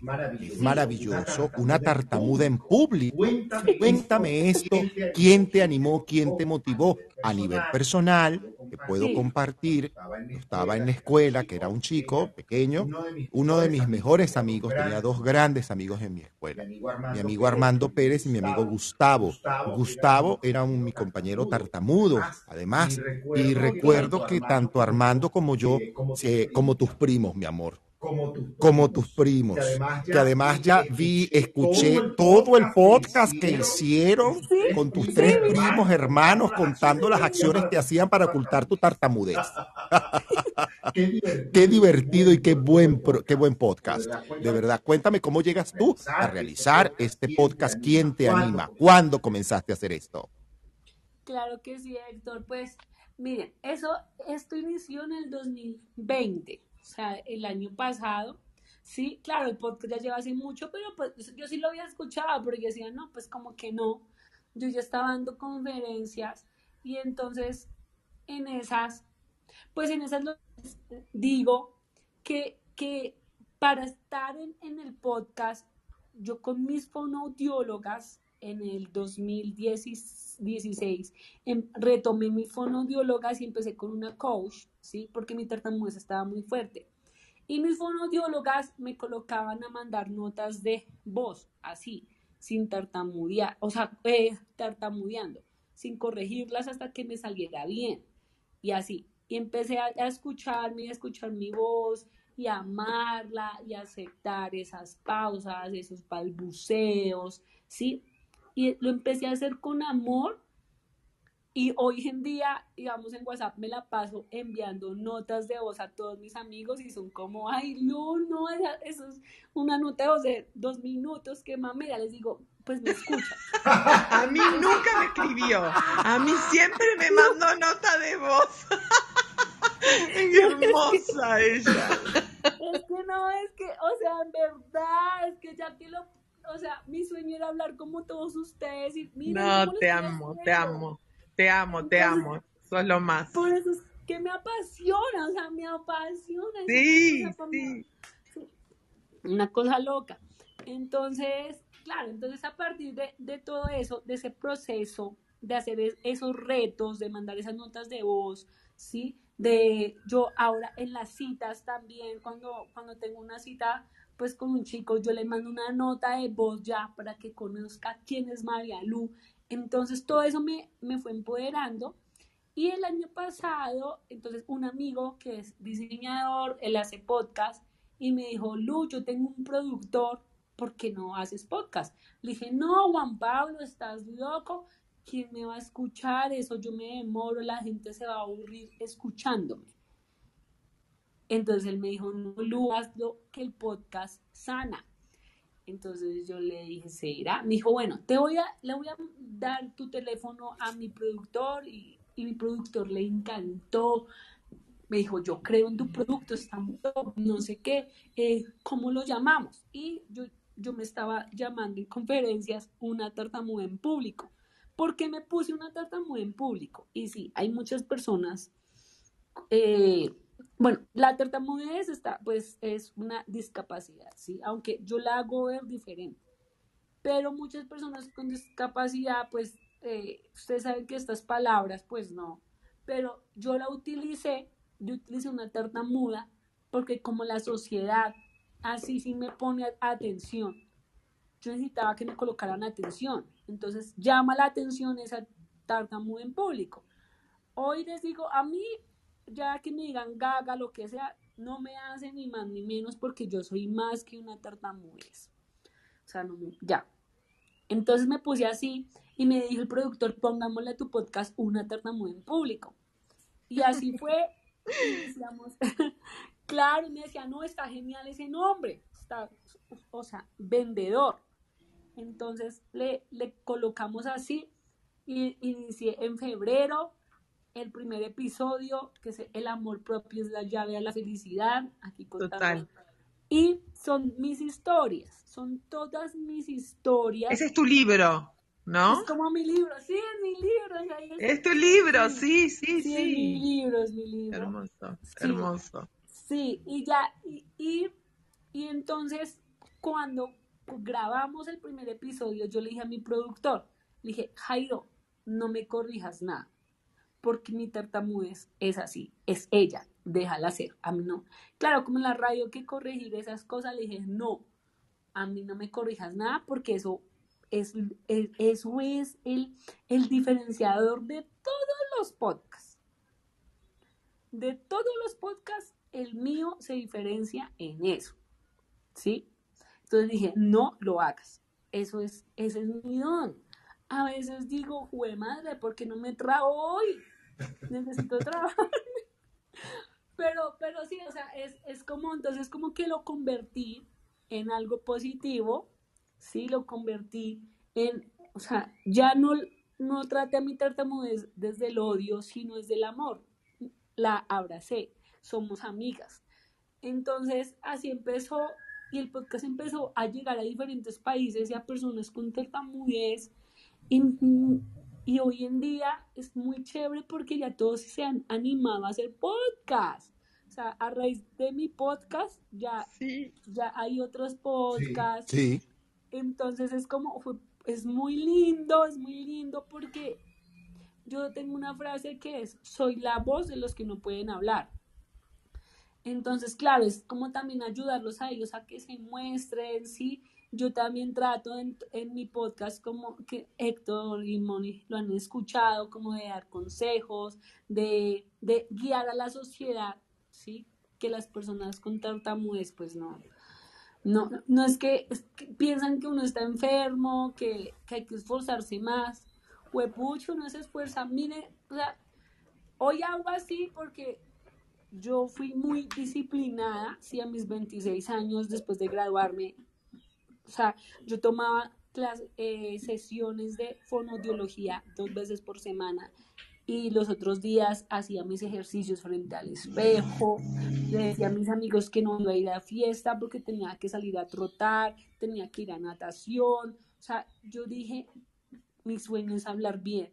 Para alcanzar mi sueño, debo cortar con amistades tóxicas, debo ser más disciplinada, Y lo lograste, y, tu valentía y además tu esfuerzo y todo lo que vas logrando día a día, eh, Marielu, es brillante, es inspiradora tu historia, tu historia.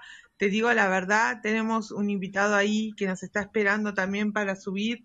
Yo lo que te pediría es, nos encantaría volver a tenerte en sala Claro sí.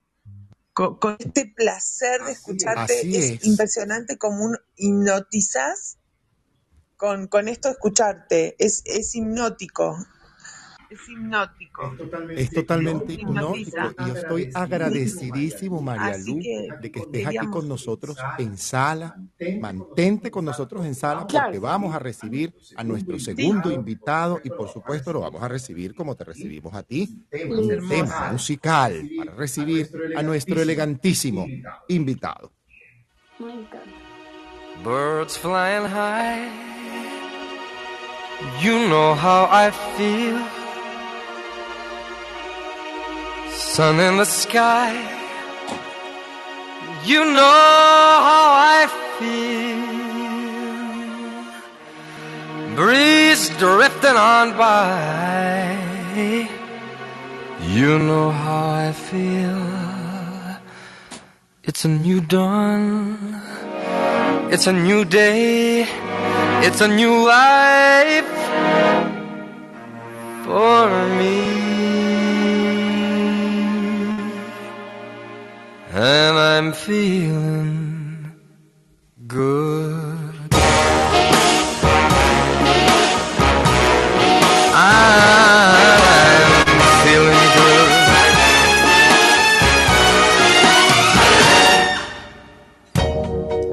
Fish in the sea, you know how I feel. River running free, you know how I feel. Blossom on a tree, you know how I feel. It's a new dawn, it's a new day, it's a new life for me. And I'm feeling good.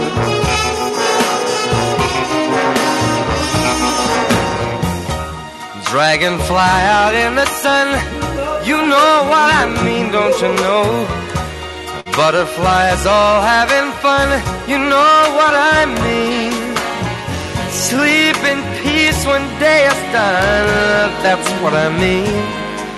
And this whole world is a new world and a bold world for me. For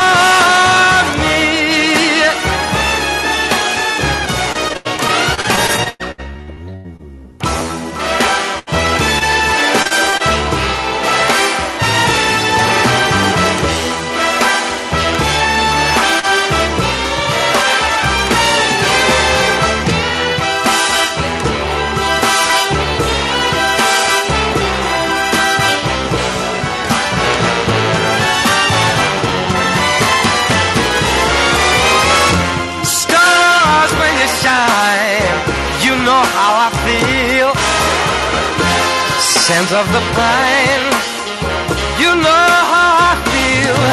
Oh, freedom is mine, and I know how I feel. It's a new dawn, it's a new day, it's a new life. It's a new dawn, it's a new day, it's a new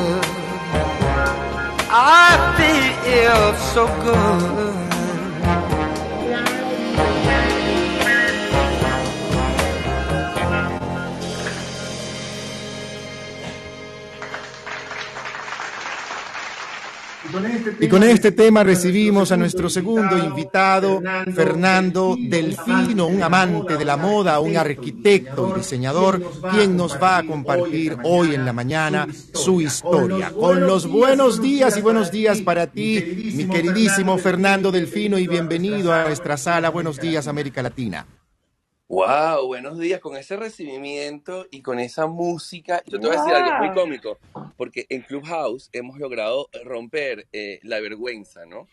Y ah, normalmente cuando uno trabaja en los medios de comunicación siempre uno está como de punta en blanco. Entonces, mientras yo me estoy vistiendo para salir a la calle a trabajar con esa música, es todo lo contrario. Uno lo que provoca es quedarse, ¿sabes? Más bien en pijama y buscarse un, un- un- un traguito, una cosa y no, y no salir. Pero de verdad, muchísimas gracias por la invitación. Fernando, además eres arquitecto, eres un hijo único, apasionado por el diseño y el estilo. Cuéntame qué te lleva a ti a la arquitectura, además de tus dos padres. Cuéntame todo eso, porque yo a usted lo investigué. Soy un seguidor, un fan tuyo, querido. Yo creo que ha- hay algo muy particular. eh, yo tengo muchísimo tiempo estudiando, o, digamos, investigando acerca de la, de deficiencia emocional. Y, y uno de los, digamos, de los postulados de, esta, de estos estudios tiene que ver con que eh, todo lo que nosotros sentimos y todo lo que nosotros somos proviene de nuestros condicionamientos. Y en mi caso, creo que uno de los condicionamientos más importantes tiene que ver con el mundo creativo y tiene que ver con el mundo de las artes. Porque, bueno, vengo de una familia donde efectivamente eso tiene, tiene un peso, ¿no? Tengo primos que son músicos, directores de orquesta, tengo pues, pianistas, tengo pintores. Y pues, ¿qué te puedo decir? Yo humildemente, pues decidí ser arquitecto desde muy niño. No me, no me preguntes qué edad tenía porque realmente te puedo decir que era muy niño. No recuerdo la edad exacta. Pero nunca me imaginé em, que iba a estudiar otra cosa que no fuese arquitectura o algo que tuviese que ver, estuviese ligado con las artes. O sea, si tú me hubieses dicho a mí que Fernando se crió, no sé, en, en un campo de béisbol, quizás hoy en día jugaría en los Leones del Caracas, o que a lo mejor hubiese estudiado, hubiese, me hubiese llevado bien, no sé, con el fútbol o el básquet. Pero no. O sea, yo crecí entre un museo, una galería, entonces era, era inevitable que yo no tuviese pues ese proceso creativo, pues digamos, muy bien fundamentado y, y además muy despierto desde niño. Entonces creo que por ahí eh, ya tienes como la respuesta más completa. Además que eres pisciano, artista, compulsivo, inquieto, creativo. Eso me gusta muchísimo porque además tienes una crianza dada hacia el arte y tal como tú mismo lo dijiste en alguna de tus entrevistas, cambiaste los campos de béisbol por los pasillos de galerías. Cuéntanos un poco eso, cómo es eso de que desde niño usted anda visitando pasillos de galerías por el mundo. Bueno, es lo que te estaba diciendo. Vengo de una familia donde las artes, pues, son, son como parte de la cotidianidad. O sea, tengo una, vengo de una familia donde hay coleccionistas de arte. Entonces, pues, cuando la Caracas de los 80 era otra cosa, pues los planes de fines de semana, cuando el movimiento artístico estaba muy despierto, pues esos eran los planes de fin de semana. Bueno, vamos a ir a ver la retrospectiva de Joan Miró en el Museo de Bellas Artes de Caracas. O vamos a la Galería Minotauro a una exposición tal. Y así pues poco a poco es lo que te digo, yo me recuerdo, los primeros recuerdos míos de niño es corretear precisamente por los, por los salones del, del Museo de Bellas Artes en la retrospectiva de Miró. Y por ahí debo tener guardada una, una foto mía en la primera exposición de Henry Moore que se hizo en el Museo de Arte Contemporáneo Sofía Inver, sentado a los pies de una de las esculturas. Y cuando viajamos en familia, pues siempre la visita a los museos, eh, pues evidentemente es algo inevitable. Y yo incluso recuerdo que la primera vez que viajamos en familia a Europa, que hicimos un recorrido por varios países en, en- en carro, cada vez que nos montábamos en el, en el carro después de una visita, nos pasaban la lección. A ver, ¿qué palacio visitaron hoy? ¿Quién vivía ahí? ¿A qué periodo pertenece? Entonces, por eso te digo, es inevitable que yo no pueda estar ligado a, a ese mundo. Además del, Además del diseño, has asumido mucho el diseño, pero mi pregunta para ti ahora es, hoy en día, tiempos de confinamiento, todo esto, ¿cómo se ha replanteado tu trabajo como diseñador, como arquitecto? Mira, se ha replanteado de una manera muy particular. Yo creo que, la- a ver, si gracias a Dios, eh, de una u otra manera, yo, yo siempre me he mantenido activo y creativo en diferentes facetas. Y, y no, no te voy a mentir, o sea, cuando te ponen la cara frente al espejo y tienes la cantidad de gente que se está muriendo a tu alrededor, pues a mí se me paralizaron muchísimo mis actividades como más los proyectos que se estaban negociando y los proyectos que estaban en puerta, incluso firmados, eran proyectos comerciales. Entonces, uno, uno de mis clientes me dijo, bueno, pero Fernando, ¿cómo, cómo, o sea, ¿cómo piensas tú que yo me voy a, a embarcar ahorita en la, en la construcción de una tienda para vender calzados de alta gama de mujer cuando las mujeres no están usando tacones? ¿no? Y la colección que, que se compre o no se compre cuando ya llegue a Venezuela o, o- o- o si llega antes, o sea, cuando, cuando esto, esto pase, este, me va a tocar venderla a, a precio de rebaja porque ya está fuera de temporada. Y pues yo, gracias a Dios, descubrí en, en esto pues una, una oportunidad de hacer algo distinto, ¿no? Y abrí mi segunda cuenta de Instagram, que en este momento está un poco paralizada por exceso de trabajo, em, pero que la reactivo ahorita en enero. Y era una cuenta precisamente como para las personas que tienen algún tipo de afinidad hacia el mundo del diseño y hacia esas personas que de una u otra manera estaban en su casa y no sabían cómo arreglarla.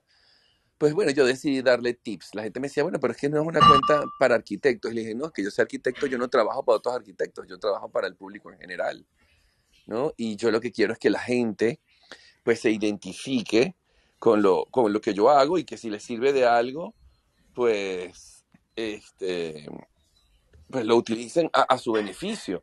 Y bueno, y gracias a eso también pues di masterclass por Zoom y, y bueno, pues poco a poco pues me fui incluso dedicando a, a mi proyecto personal de casa, ¿no? Que también estaba un poquito abandonado porque en casa de herrero, cuchillo de palo, dicen, ¿no? Así dicen. Pero para ti debe ser un reto profesional hoy en día la reinvención de los espacios cuando hoy en día pues estamos más en Sí, bueno, por eso te digo, el, home- el, el homeschooling, el home office, eh, pues todo pues afectó la, la dinámica de una familia dentro del hogar, ¿no? Y, y yo, y ojo, yo siempre he, he pensado que los espacios deben ser lo suficientemente versátiles como para que funcionen, porque si efectivamente, pues bueno, tú vives solo y, no, pues, y, y- y ya, pues cada quien lo adapta a su necesidad, pero también cuando, cuando vives en familia, oye, los espacios no son infinitos. O sea, no todo el mundo tiene las posibilidades de, de vivir en, en- en casas muy grandes. O, y si hablamos de, de Europa, que la gente está acostumbrada a vivir en apartamentos muchísimo más pequeños que los que podemos tener en Venezuela, pues, ¿qué, qué te puedo decir? O sea, la gente tiene que crear espacios versátiles. Imagínate, o sea, cuando- porque además te toca, ¿no? O sea, cuando mamá y papá ambos trabajan y a cada uno le toca conectarse online al mismo tiempo, pero además tienes a un hijo haciendo homeschooling, si hay un estudio, una biblioteca en la casa, bueno, no pueden estar los cuatro en el mismo espacio. Entonces, bueno, hay que empezar como a diseñar en función, pues, de que los, de que, de que tu estilo de vida, pues, se vea potenciado a través de tus espacios. Wow, me encanta tenerte en sala y quiero darle el micrófono a mi queridísima Marieli Ramírez y luego vamos con Aurora Castillo que también seguramente tiene cosas que preguntarte. Marieli, buen día, cuenta que quieres compartir con nuestro invitadazo. Bueno, primero que nada, un saludo muy cordial, Fernando. Para mí es un placer recibirte con todo el equipo de Buenos Días América Latina en este espacio. Te tengo mucho aprecio porque desde que empecé en Clubhouse, pues fuiste una de las primeras personas que me recibió con cariño en todos tus espacios también. Siempre he sido fiel admiradora de las salas que has abierto y ha sido un placer compartir contigo también en, en, en Clubhouse, que fue donde te conocí. Y bueno, que quería que compartieras también un poco con nosotros tu afición por la moda. Eh, tienes una manera muy particular y muy didáctica, por cierto, de, de enseñar lo, lo- todo lo que es las combinaciones correctas, las tendencias. Eh, entonces, ¿cómo, cómo equiparar ese, esa afición con tu carrera de, de- de arquitectura?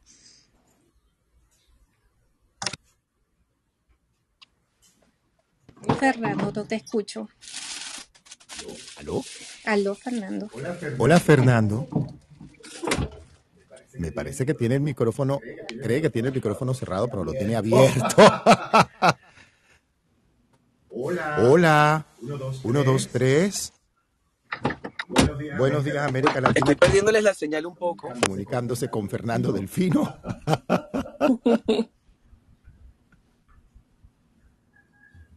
Hola. Bueno, mientras Fernando se nos pone. Ah, Hola, ¿estás aquí? Aló, Hola. aló, ¿me oyen? Sí, te escuchamos. ¿Me escuchaste, Fernando? Aló. Hola, hola, hola, hola. Estamos aquí escuchándote. Te escuchamos.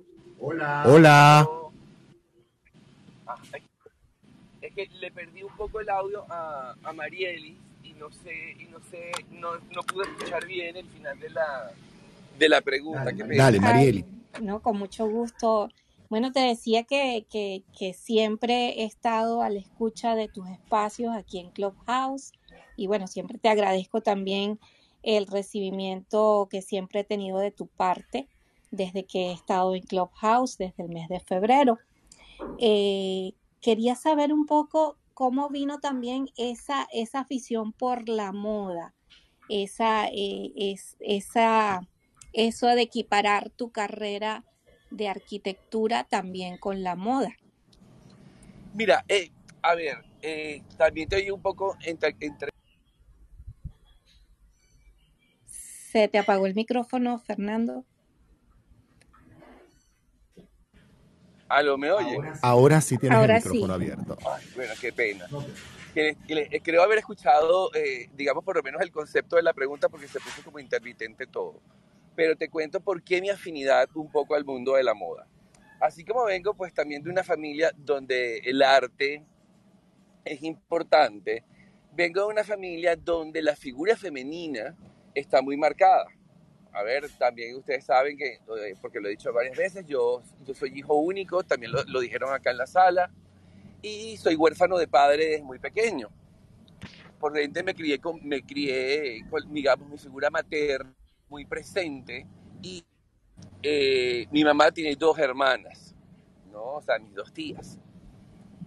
Y digamos, fueron como otras madres para mí, pero además ellas tenían algo, o bueno, ya no lo tienen, pero en algún momento de su juventud, cuando yo era muy pequeño, eran shopaholic, eran compradoras compulsivas Compradoras compulsivas. eran compradoras compulsivas, ¿no? Y mi tío, el esposo de una de mis tías, también lo era. Y como él tenía las oportunidades de viajar y siempre o siempre ha sido una persona de muy buen gusto, siempre era como el encargado de que si él viajaba y decía, bueno, tú me traes esto, tú me traes aquello, y siempre, digamos, estuvieron como muy pendientes de la moda. Entonces, cuando yo decía, cuando yo no estaba en un museo o en una galería, yo estaba jugando carritos en el probador de cualquier boutique, mientras ese poco de mujeres andaban probando ese trapo, ¿no? Y, tuve- y además, y además a eso hay que agregarle pues que yo, yo crecí en la generación, como digo yo, del tabarato, ¿no? De los 80. Dame dos. Dame dos, donde todos los venezolanos teníamos la oportunidad de viajar y, y pues, yo tuve la oportunidad además de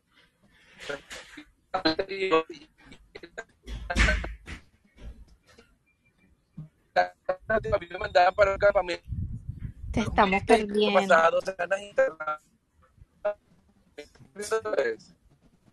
Te estamos perdiendo Te estamos perdiendo, Fernando. A ver, a ver, ahora. Ahora sí. Ok. Entonces, claro, como crecí, les, les contaba que cuando como pasaba dos meses interno en un campamento, cuando llegaba a la ciudad de Miami, era por supuesto dos hermanas interno en un mall, comprando la ropa para el año, la ropa del colegio. Entonces, evidentemente siempre estuve rodeado de tiendas. Entonces, oye, ¿cómo no gustarme también la moda cuando desde pequeño en mi familia pues estaban pendientes del buen vestir? Entonces creo que lo que te digo, soy, soy reflejo absoluto de los condicionamientos con los que crecí. El arte, la moda, la belleza, eh, el buen comer. Y, y bueno, pues yo creo que creo un poco en, en el bon vivant, ¿no? En, esa- en- en lo bonito de, de saber vivir y que, y que, ojo, eso no tiene necesariamente que ver con dinero, tiene que saber, tiene que ver como con, como con una esencia que te lleva a disfrutar las cosas desde otro punto de vista. Es así. Vamos a darle, gracias Fernando, gracias Marieli. Cuéntamelo todo, Aurora Castillo. Usted, la maestra de Feng Shui. Buenos días, América Latina para ti desde Valencia, Estado Carabobo en Venezuela. ¿Qué quieres compartir con nuestro Fernando? Buenos días, América Latina. Buenos días para todos. Gracias, Héctor. Fernando, estaba viendo tu Instagram. Me encanta. Me gustó cómo hiciste las hallacas ese, en ese reel espectacular. Ahora, eres arquitecto. A mí Sí. me preparó en Feng Shui un arquitecto. Imagínate, todo, todo mi arte, toda la parte de decoración y sobre todo de buenas fibras, es esa fibra que ustedes tienen. Exacto. Ay, Aurora, te perdí un poco el audio. sí, a ver, ¿me escuchas bien? Sí, me quedé en que yo soy arquitecto y Ajá, a mí me preparó en Feng Shui un arquitecto, un arquitecto graduado en la Universidad de Santo Tomás en, Bogotá. Ahora, ¿cómo haces tú en esta parte, esta creativa? ¿Tú aplicas Feng Shui? ¿Tú haces Feng Shui? ¿Tú conoces Feng Shui? Mira, sí conozco el Feng Shui, no te voy a mentir, no soy especialista, pero creo que de lo poco que sé, lo he tratado de ponerlo en práctica. eh, y como yo digo, nuestra casa es nuestro templo. Y, y normalmente cuando alguien te pide asesoría de Feng Shui es porque le gusta y porque está ya un poco más familiarizado. Y creo que ha sido como un aprendizaje un poco más autodidacta y experiencial que por estudio. Pero sí creo que, la, que, o sea, que el, el tema del manejo de las energías, oye, es importante dentro del hogar. Y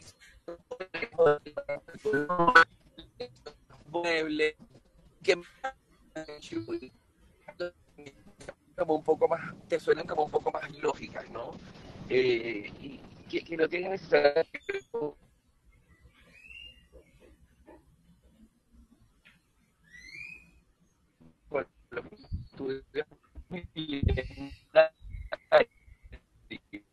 Se te pierde el audio. Sí, se le pierde el audio. ¿no? Si se le pierde el audio, debe estar rodando o andando. Está interesantísimo todo lo que está diciendo.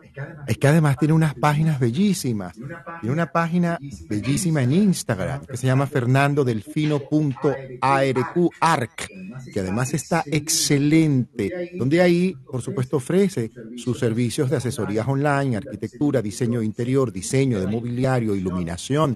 Es maravillosa esa página, Fernando. Wow, la iluminación, tú sabes que esa es una historia muy bella y en, en, en, en mi vida, porque todo, desde, to- desde siempre me ha gustado el tema de las lámparas, ¿no? Y mm, cuando yo me gradúo de arquitecto, que empiezo a evaluar eh, en qué quiero hacer mi posgrado, yo siempre había querido estudiar eh, restauración de monumentos, ¿no? Y, me- y siempre había querido estudiarlo en Italia. Resulta que, bueno, en el momento que yo me gradúo, se da la, la oportunidad de. Eh, yo venía, venía de haber hecho pasantías y de haber hecho. eh, eh, haber trabajado tanto en proyectos del IPC, del Instituto de Patrimonio Cultural, como de Funda Patrimonio, que en ese momento, o, creo que todavía, em, depende de la alcaldía de Caracas. Entonces lo tenía como muy vivo, eso de, querer trabajar en restauración, pero te das cuenta en el pasar del tiempo y de la experiencia que no me, gus- me gustaba el trabajo, más no me gustaba la manera gubernamental en la que se manejaba, ¿no? Una rosca, un, un, bueno, yo voy a hacer esto, pero detrás de esto hay un negocio, eh, o, voy a, res- a- a restaurar un altar y de- desaparece algo. Y tú dices, mira, de verdad que para entrar en esta rosca que estaba en manos, en ese momento, digamos, de los grandes cacaos conocidos de esa época, yo dije, mira, yo tengo que estudiar algo que, que sea un poco más práctico, sobre todo si lo quiero ejercer en mi país. Porque, bueno, a lo mejor si soy un gran restaurador, pues me pudiese quedar viviendo en Europa. Pero mi plan nunca, en ese momento yo creo que para, para el venezolano nunca era un plan emigrar, ¿no? Uno se iba a estudiar y regresaba a, pues, a demostrar y a, y a poner pues, todo- todos los conocimientos que uno adquiría eh, pues, al servicio del país, ¿no? Y, y, y eso fue lo que pasó se me presentó la oportunidad de conocer a una empresa colombiana de iluminación. Y yo dije, bueno, mira, esto, oye, hay muy pocos especialistas en Venezuela, de hecho todavía somos muy pocos. Em, y dije, esta gente me brindó la oportunidad que me involucrara con sus proyectos y yo dije, bueno, sí, me voy a involucrar, le empecé a agarrar como el gusto de la parte técnica y dije, bueno, voy a estudiarlo. Y gracias a ellos, pues me hicieron el contacto y empecé a, a investigar y terminé estudiando iluminación arquitectónica. Y después de, de terminar el máster, pues estuve ejerciéndola durante prácticamente 7, 8 años en una empresa de iluminación hasta que decidí, pues, eh, pues tomar mi propio rumbo y, y volar con alas propias y no, no depender de nadie. Y entonces sigo ejerciendo la iluminación cada vez menos, pero realmente terminó siendo como un plus en el desarrollo de mis proyectos de interiorismo para mis clientes. Fernando, tú comenzaste en eh, tu camino por la televisión también. Creo que si mal mi memoria no me, no me falla, fue en RCTV. En algo, me parece que fue algo así como coge el hilo, cogiendo el hilo, no recuerdo. ¿Ese fue tu primer trabajo en televisión, si mal no me equivoco? Sí, wow, estás súper bien informado, Héctor. Pero Pero yo sí, te sigo, amigo. Qué bueno. Este, sí, bueno, yo, además lo que te digo, mira, una de las cosas este, que a mí me, me ha pasado es que yo nunca me imaginé, que- o sea, siempre, como te digo, así como he estado ligado al arte, pues evidentemente he estado ligado al teatro, tuve la posibilidad de estudiar en el, en el laboratorio eh, teatral eh, de, la, de la mano de grandes maestros. eh, con Horacio, con Horacio Peterson. con Horacio Peterson. Entonces, bueno, tú, tú sabes, pero nunca, nunca, in- incluso en ese momento pensaba que yo no quería ser actor, que yo quería ser director. Pero nunca estuve, o sea, y siempre he estado cercano a los medios porque tengo amigos que forman parte del medio artístico, pero nunca eh, pensé que iba a trabajar yo directamente en televisión. Incluso yo había trabajado, había hecho una pasantía en escenografía de Venevisión. Y, y fue muy cómico porque pues un viernes, tal día, un día como hoy, pues en la noche te reúnes con unos, unos amigos y suena mi teléfono y era un, un productor que había conseguido mi teléfono gracias a un maquillador que maquillaba a el doctor Eladio Lare. Y ellos querían hacer un programa especial y que si yo estaba dispuesto a participar. eh, y yo le digo, bueno, pero ¿quiénes van? Entonces me dan el nombre de dos personas. Juan Manuel Campuzano, que es un, pues, un gran amigo y estilista, y Abdón Ortiz, que es un diseñador pues, de moda. Ambos eran amigos. Y yo le dije, oye, dame, dame un chance, déjame que estoy llegando a un sitio y, y te devuelvo la llamada. Efectivamente, llamo a Abdón, llamo a Juan Manuel, me dice, sí, nos llamaron, tú vas. Y le digo, bueno, si ustedes van, yo voy. Y empezamos en ese juego los tres, si tú vas, yo voy, si tú vas, yo voy. Y fuimos los tres. Nunca pensábamos que ese programa especial, que además estaba creado con un formato tipo Fashion Police, eh, se iba a convertir en lo que se convirtió ese especial. O sea, el canal sacó el programa al aire y a la semana siguiente nos llamaron, vengan a firmar contrato, pero además sin ni siquiera preguntar si nosotros estábamos interesados en formar parte de una planta de televisión. Y fuimos, me acuerdo que el sueldo que me estaban ofreciendo en ese momento eran 750 mil bolívares, de, ya, de los requete, requete, recontra viejo. Ok. Y eh, Abdón dijo, no, eso es muy poquito. Y nos fuimos. Y a la tarde nos llamaron y nos ofrecieron el doble. O sea, fue una cosa así. Y bueno, y ahí empezó mi historia televisiva. Tuve un año con ese proyecto al aire. Después el proyecto salió del aire por la ley Resorte. Yo me quedé trabajando en Radio Caracas en apariciones especiales, en De Boca en Boca. Tuve algunas participaciones. Una vez, bueno, dos veces en el programa de Marieta Santana en aquel entonces. Y bueno, un buen día- bueno, estuve en un, en un matutino que se llamaba El Resuelve, que salió al mismo tiempo que Portada. Y bueno, ya luego se acabó pues mi etapa televisiva y yo me quedé con mi arquitectura hasta hace exactamente casi nueve años se presenta la oportunidad de volver a la televisión gracias a mi gran amiga, hermana, adorada, Carolina Perpetuo, en Venevisión Plus, en un formato llamado Más allá de la belleza, que en esa temporada, que fue la séptima, iba a ser otra vez un formato medio Fashion Police, eh, para hablar sobre lo que ocurría detrás de las cámaras en el reality que ese año funcionaba de el Miss Venezuela. Y otra vez resulta que me vuelvo a conseguir con gente del camino y quien está a cargo de ese proyecto había sido productora en Radio Caracas con quien yo había trabajado en el Resuelve. Carolina me recomienda y dice, yo tengo añísimos que no veo a Fernando, dame su teléfono, para quiero ver tus fotos, me manda, le mando unas fotos y me llaman a una reunión y bueno, ahí empezó otra vez la historia televisiva en la que van casi nueve años en el canal. Así es, así sabemos. Wow, Fernando, qué placer tenerte y tener también a María Luz Torres aquí en sala. Y quiero cederle el espacio a mi queridísima Virginia García. Virginia, ¿estás por allí? Cuéntamelo todo de la A a la Z para que compartir con nuestro invitado Fernando Delfino. ¿Qué quieres compartir con él, Virginia? A la una, las dos, a las tres, Virginia. ¿Me escuchan? Aquí estoy. Sí, Es que he ya te tenido un escuchamos. problema hoy. ter- Salgo, entro, voy, vengo. Eh, ¿Cómo estás, Fernando? Me encanta tu trabajo. Yo también estaba viendo la, tus publicaciones en Instagram y me parecen fabulosas. De Ay, verdad no gracias. tuve la oportunidad de verte en RCTV, pero lo que, lo que muestras se ve espectacular, de verdad, me encanta. y Gracias, gracias por gracias. estar aquí. No, yo súper honrado de la invitación porque además he estado, soy fanático de la aplicación y he estado un poco alejado, pero siempre estoy dispuesto. Y siempre te queremos aquí- tener acá en sala cada vez que puedas y cada vez que tu tiempo ocupadísimo eh, te lo permita. Y le doy también el micrófono a mi queridísima Mónica Rodríguez. Mónica, que usted quería hablar con este hombre. Cuéntemelo todo de la a la Z. Ay, sí, desde Buenos Aires. ¿Qué tal? Un gusto, Fernando, conocerlo. Y este, este, estoy aprendiendo y no estoy tuteando porque el argentino es muy tuteador, es muy, muy confianzudo, pero con mucho respeto. Fernando, me encanta y vi, por lo que estuve chusmeando por ahí en sus trabajos, que hay un capítulo especial para las cocinas. Me llama Sí. mucho la atención, amo, y lo que quería contarles que acá en Buenos Aires, por lo menos o en la Argentina, todos los espacios son geniales. Hay un living, siempre hay un comedor, living, comedor. Pero en realidad el lugar, el lugar genial, el lugar perfecto para tomar mate, para compartir, para cuando tenés una amiga y decís, tengo un problema, bueno, flaca, vení, venite a tomar un mate, es la cocina. En la cocina pasa todo, pasan las peleas, los arreglos, pasa todo. Bueno, ¿Cómo? la cocina es el corazón de la casa. ¿ah? Sí, sí, sí. ¿Y cómo es eso? ¿Cómo, cómo fue esa inspiración? ¿Qué pasó desde chico? ¿Cómo se vivió eso?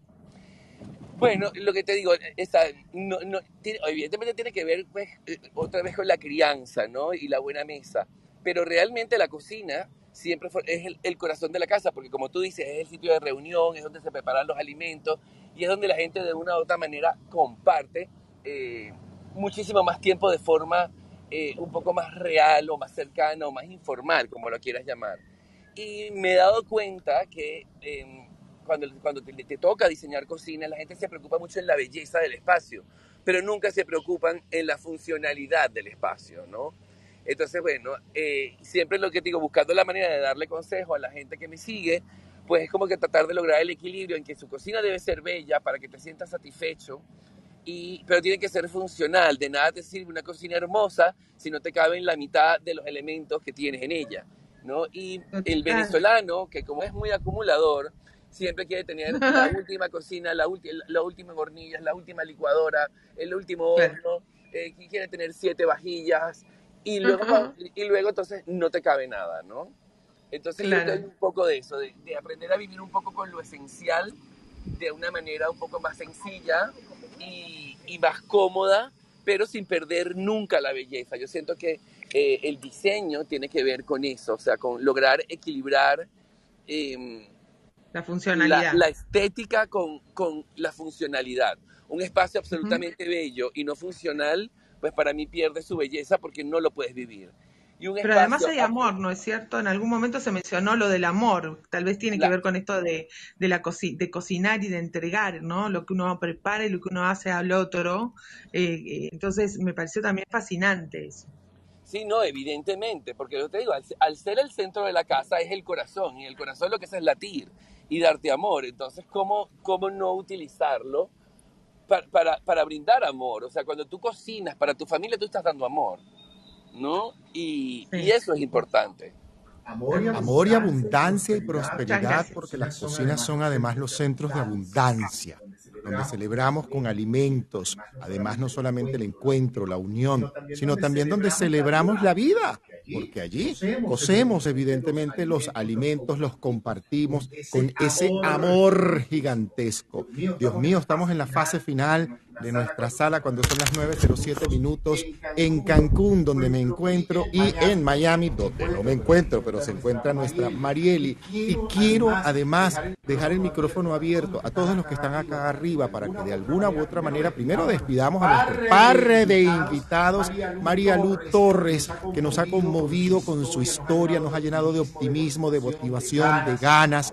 Arriba, José Alejandro, nuestro productor, acaba de colocar el link de Buenos Días América Latina, el link de nuestro canal en Telegram para que puedas escuchar, encontrar material, todas las salas que hemos tenido a lo largo de estas tres temporadas. Así que, que quiero dejarle el micrófono abierto a Marielia, Virginia, Aurora, para que despidamos a nuestros invitados y luego, por supuesto, de último, a nuestros invitados. Marieli, el micrófono es tuyo para despedir a nuestros invitados. Bueno, es que, que me queda decir que de María Lu me llevo una gran inspiración, eh, de verdad, a seguir adelante, a siempre eh, celebrar nuestra autenticidad y nuestra forma única de ser. Y bueno, con, por supuesto, de Fernando también la inspiración a, a seguir proyectando la belleza en todo lo que uno hace. Y bueno, para ambos mi gran agradecimiento por estar aquí. Gracias. Gracias, Marieli, mi niña, muchísimas. No, Cuéntame, Fernando. Bueno, nada, quiero darles las gracias a ustedes por la invitación. De verdad ha sido un placer compartir con ustedes. Eh, yo digo que cada vez que a uno le entrevistan, pues termina siendo un homenaje a- al trabajo que uno hace cotidianamente. Y bueno, pues yo simplemente trabajo para ser feliz y para que la gente pues que me sigue sea feliz y se identifique con, con el lado bonito de la vida. Y si ustedes lo hicieron, pues para mí ya la mitad de la labor pues está cumplida. Así que muchísimas gracias. De verdad es un placer y un honor. En mí siempre van a tener un compañero, un amigo y alguien en quien confiar. Así que si quieren, a los que no me siguen, pues evidentemente si me quieren seguir, sígueme y ahí siempre voy a estar dispuesto a contestar preguntas y todo lo que ustedes necesiten de mí. Muchísimas gracias por la invitación. Sobradamente abierto y receptivo es nuestro Fernando. Muchísimas gracias. Aurora, cuéntamelo todo para despedir a nuestros invitados. Me despido en total felicidad. A los dos, muchísimas gracias porque nos hicieron muy felices y cada momento hemos aprendido a raíz de todos estos años que vale y cuenta. Y cada segundo es totalmente resonante con quien compartes. Así que muchísimas gracias a toda la sala y a estos dos invitados grandes, grandes porque nos hicieron felices. Muchas gracias. Gracias a ti, Aurora. Qué placer. Y le dejo el micrófono abierto a mi querida Virginia. Virginia, cuéntamelo. ¿Con qué te quieres despedir de este par de invitadazos?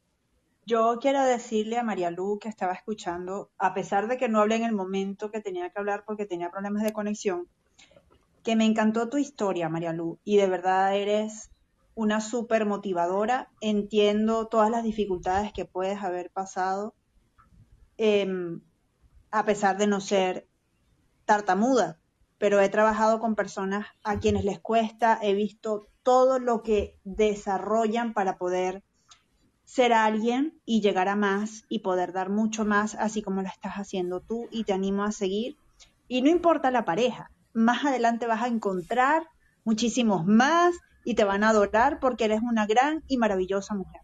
De verdad que sí. Y Fernando, bueno, muchísimas gracias por todos los aportes que nos das, por esa inspiración también, por mostrar lo bonito de una casa. De verdad, muchísimas gracias a ambos por haber estado el día de hoy. Gracias, gracias Virginia. Además, gracias, por...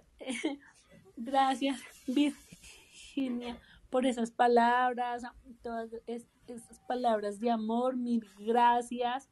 Y sí, el, el, el que ustedes también me digan estas palabras, pues para mí son unos mensajes de esperanza, son unos mensajes que siempre le pido a Dios y ustedes son como esos angelitos que, que hoy están aquí, o sea, gracias a, a Héctor, gracias en verdad a Mónica por, e, o sea, en verdad, qué, qué lindo, qué, qué lindo este recibimiento.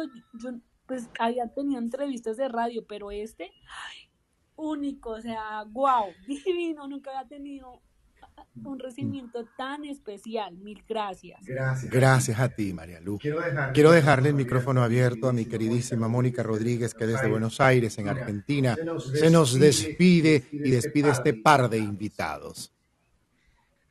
Bueno, para ambos, toda mi admiración, eh, la valentía que tienen los dos también para afrontar los distintos desafíos que fueron presentándose en la vida, hay que arriesgarse, hay que poner en acción ese corazón que es el que nos lleva, el que nos motiva, es el que nos empuja a hacer aquello que nos apasiona. Así que toda mi admiración por esa pasión, cuántas veces me veo reflejada en mí misma en propios miedos chiquitos, a veces más grandes, para no hacer ciertas cosas y es tan inspirador sus historias, es tan inspirador su vida, que les agradezco mucho por iluminar la vida del resto. Gracias. Qué bonitas palabras. Es verdad, han iluminado nuestras vidas este par de invitados. Mi querido productor José Alejandro Gómez les manda el abrazo, está en este momento en la parte técnica concentrado, inspiradísimo con la historia de María Lu y por supuesto la participación de nuestro Fernando. Yo en particular, este servidor, agradecidísimo a Dios, a la vida, por haberme permitido realizar esta sala, haber contado con una eh, invitada como María Lu Torres desde Colombia. Además, es una, eh, síganla, deben seguir a María Lu y escuchar sus podcasts, sigan su cuenta, la verdad es inspiradora. y los invito, por supuesto, a seguir a nuestro Fernando Delfín además de la elegancia, el estilo, la arquitectura, el buen lenguaje, como bien lo tiene, y la fluidez está a la orden del día, la humildad, la sencillez con la que este hombre atendió nuestra sencilla y humilde invitación, así como María Lu, yo lo agradezco infinitamente. Soy un admirador de los dos, soy un seguidor fehaciente de Fernando Delfino. Además, cuando yo estaba haciendo los tres gurúes en portadas, para mí era un punto de referencia justamente cuando trabamos la primera vez que me llamó Venevisión y me dijo, requerimos de tu presencia para hacer este segmento y requerimos que vengas primero de invitado a portadas, a ver, pero para mí la, eh, lo que me inspiró a entrar al estudio grande de Venevisión, se lo digo aquí, fue Fernando Delfino. Fue Fernando Delfino la persona que más me inspiró y a quien yo sigo, porque además es un hombre sobradamente elegante, como pueden observar en sus redes. Gracias Fernando, gracias María Lu por haber formado parte de los invitados. Los invito desde una vez a nuestro programa de cierre de tercera temporada el 21 de diciembre, donde pueden pasarse por aquí cinco minutos y dejar su inspiración, su mensaje, su regalo, su cariño, su compartir en Navidad. Y les dejo los micrófonos a ambos para que ambos se despidan. Gracias a ustedes. Bueno, yo quiero darles las gracias, como dije ya, por la invitación y bueno, por supuesto, eh, y por supuesto, pues que, que más, sino pues sentirme agradecido y honrado. Mucha salud, que creo que en este momento, pues lo que nos ha dejado todo este proceso es lo más importante. Gracias, Gracias Fernando, por ser esa fuente de inspiración para mí en un tiempo y lo sigue siendo además. Muchísimas gracias. Muchas gracias. María Lu, el micrófono es tuyo, mi niña. Gracias, no, muchas, gracias. Hoy fue un día muy especial, muy mágico, alegre. A todos los que nos acompañaron, pues hasta este momento, mil gracias a Héctor y, y, y Moni, en verdad, gr- gracias. Estoy muy contenta y, y la idea es, es, es eso, es compartir un poco de todos nosotros, de dar amor. Recuerden que, que el amor es, es la llave a la felicidad. Y hoy les quiero dar una pequeña frase de mi libro favorito que se los invito a que lo lean. Es de Paulo Coelho, El Don Supremo. Sí, y yo much- hablo mucho de, del amor porque este libro en especial es del amor y hay una frase ahí que es ama el amor. Es, hoy ese es el mensaje, amen cada momento de lo que ustedes son porque son amor. Entonces, pues, amen el amor. Les mando un abrazo y aquí estaré sí, compartiendo con ustedes más historias.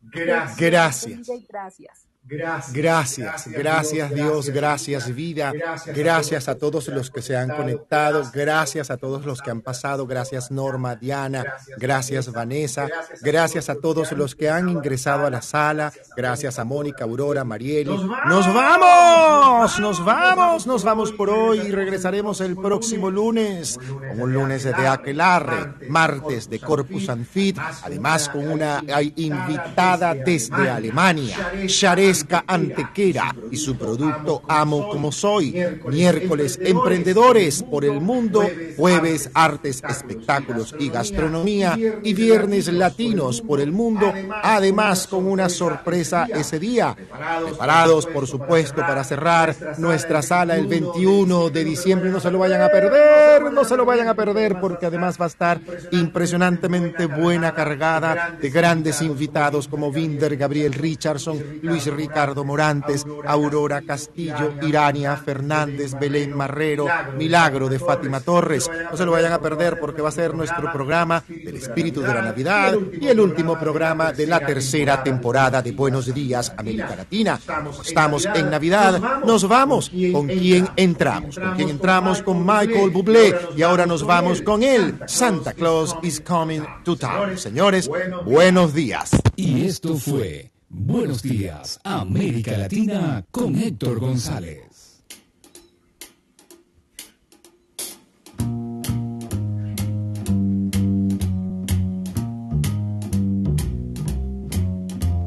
You better watch out, you better not cry, you better not pout, I am telling you why. Santa Claus to town. Make a list, he's checking it twice. He's gonna find out who's naughty or nice. Santa Claus is coming to town. Uh, He sees you when you're sleeping, and he knows when you're awake.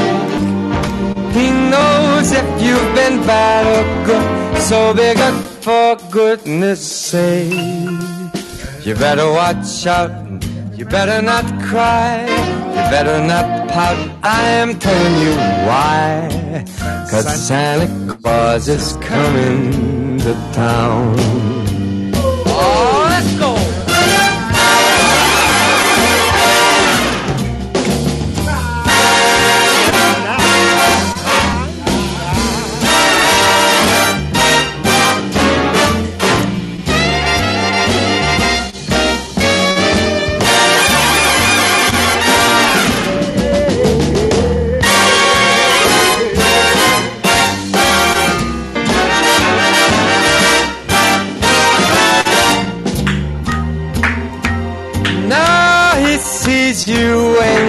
Sleeping, and he knows when you're awake, and he knows if you've been or good. So be good for goodness sake. You better watch out. You better not cry. You better not pout. I'm telling you why. Santa Claus is coming to town. You better watch out. You better not cry. You better not pout. I'm telling you why. Santa Claus is coming. I mean the big fat man with the long white beard. He's coming to Y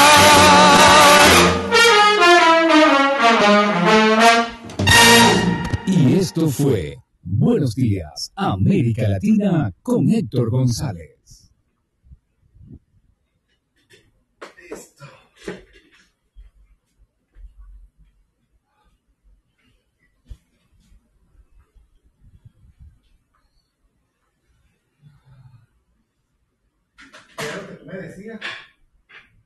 No, nada, eh, nada, no. Quejándome. ¿De qué? Es que me dolía con pero ya se me pasó.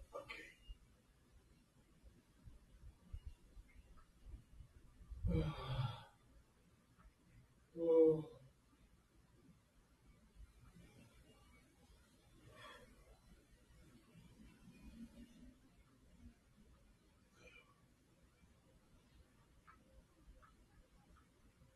Mm.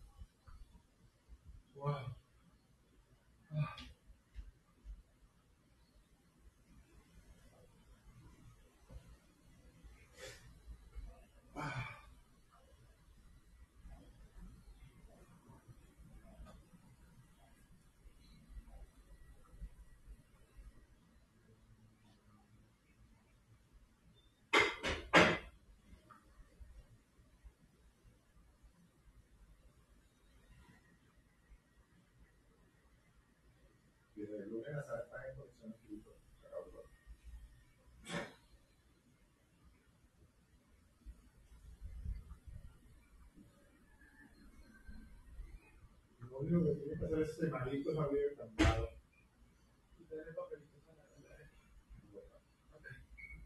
El carajo lo abrió hasta ayer y no abrió el viernes.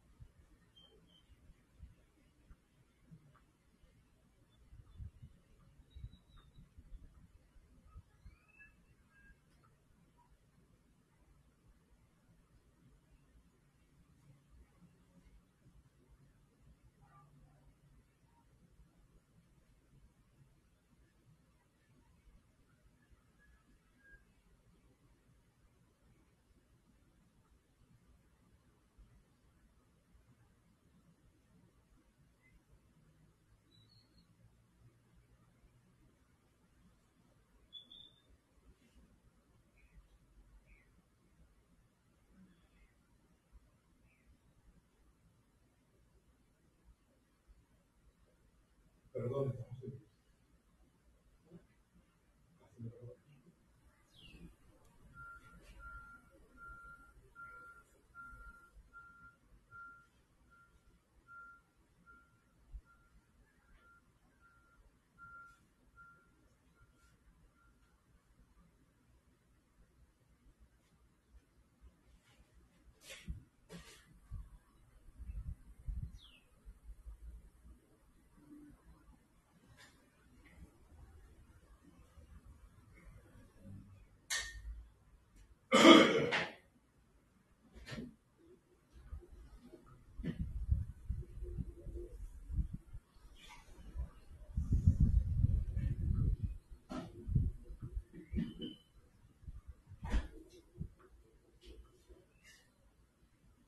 para mí mi punto de referencia es que te volviste a cagar, pero cagas tres veces en el día.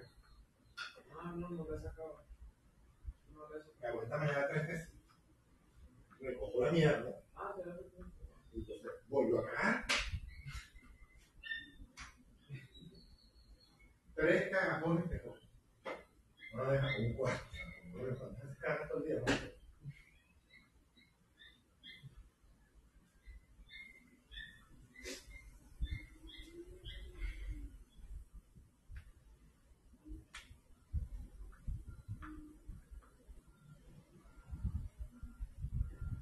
Claro, pero esta mañana se te queda, se sienta ahí, se te queda bien, cerca te voy y se echa de abajo. Ella que abría la puerta estaba así sentada ahí. Y entró así como, y ella se dormir, se dormir, Es protectora. Sí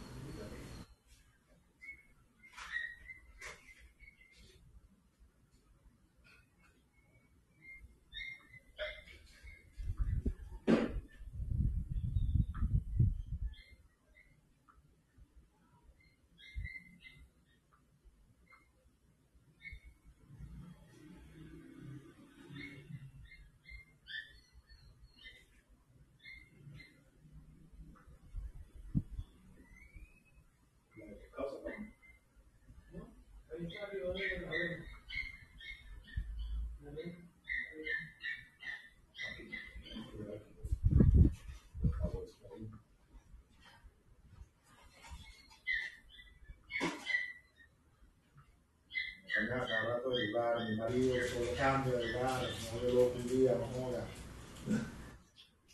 Eh, si te miras encima de mi porfa.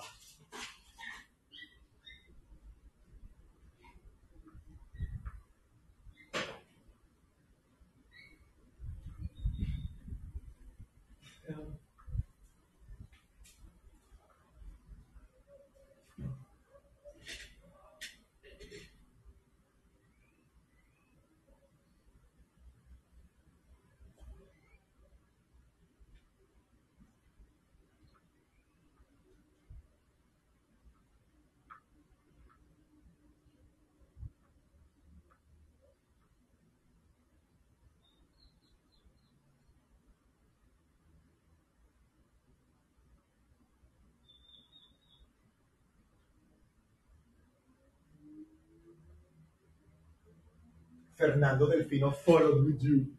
Ay, campeón. No me parecía bellísimo, me parece.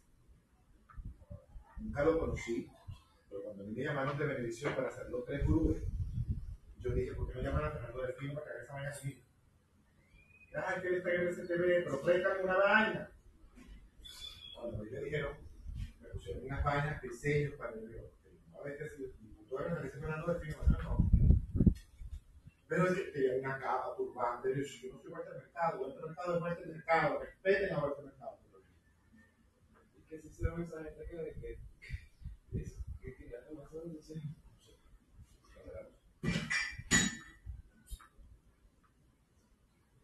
Pero no le salió ese. Bueno, los canales pagan esa vaina. Ya no deben de arriba, ahorita este carajo como al mercado, entonces tienen que que no.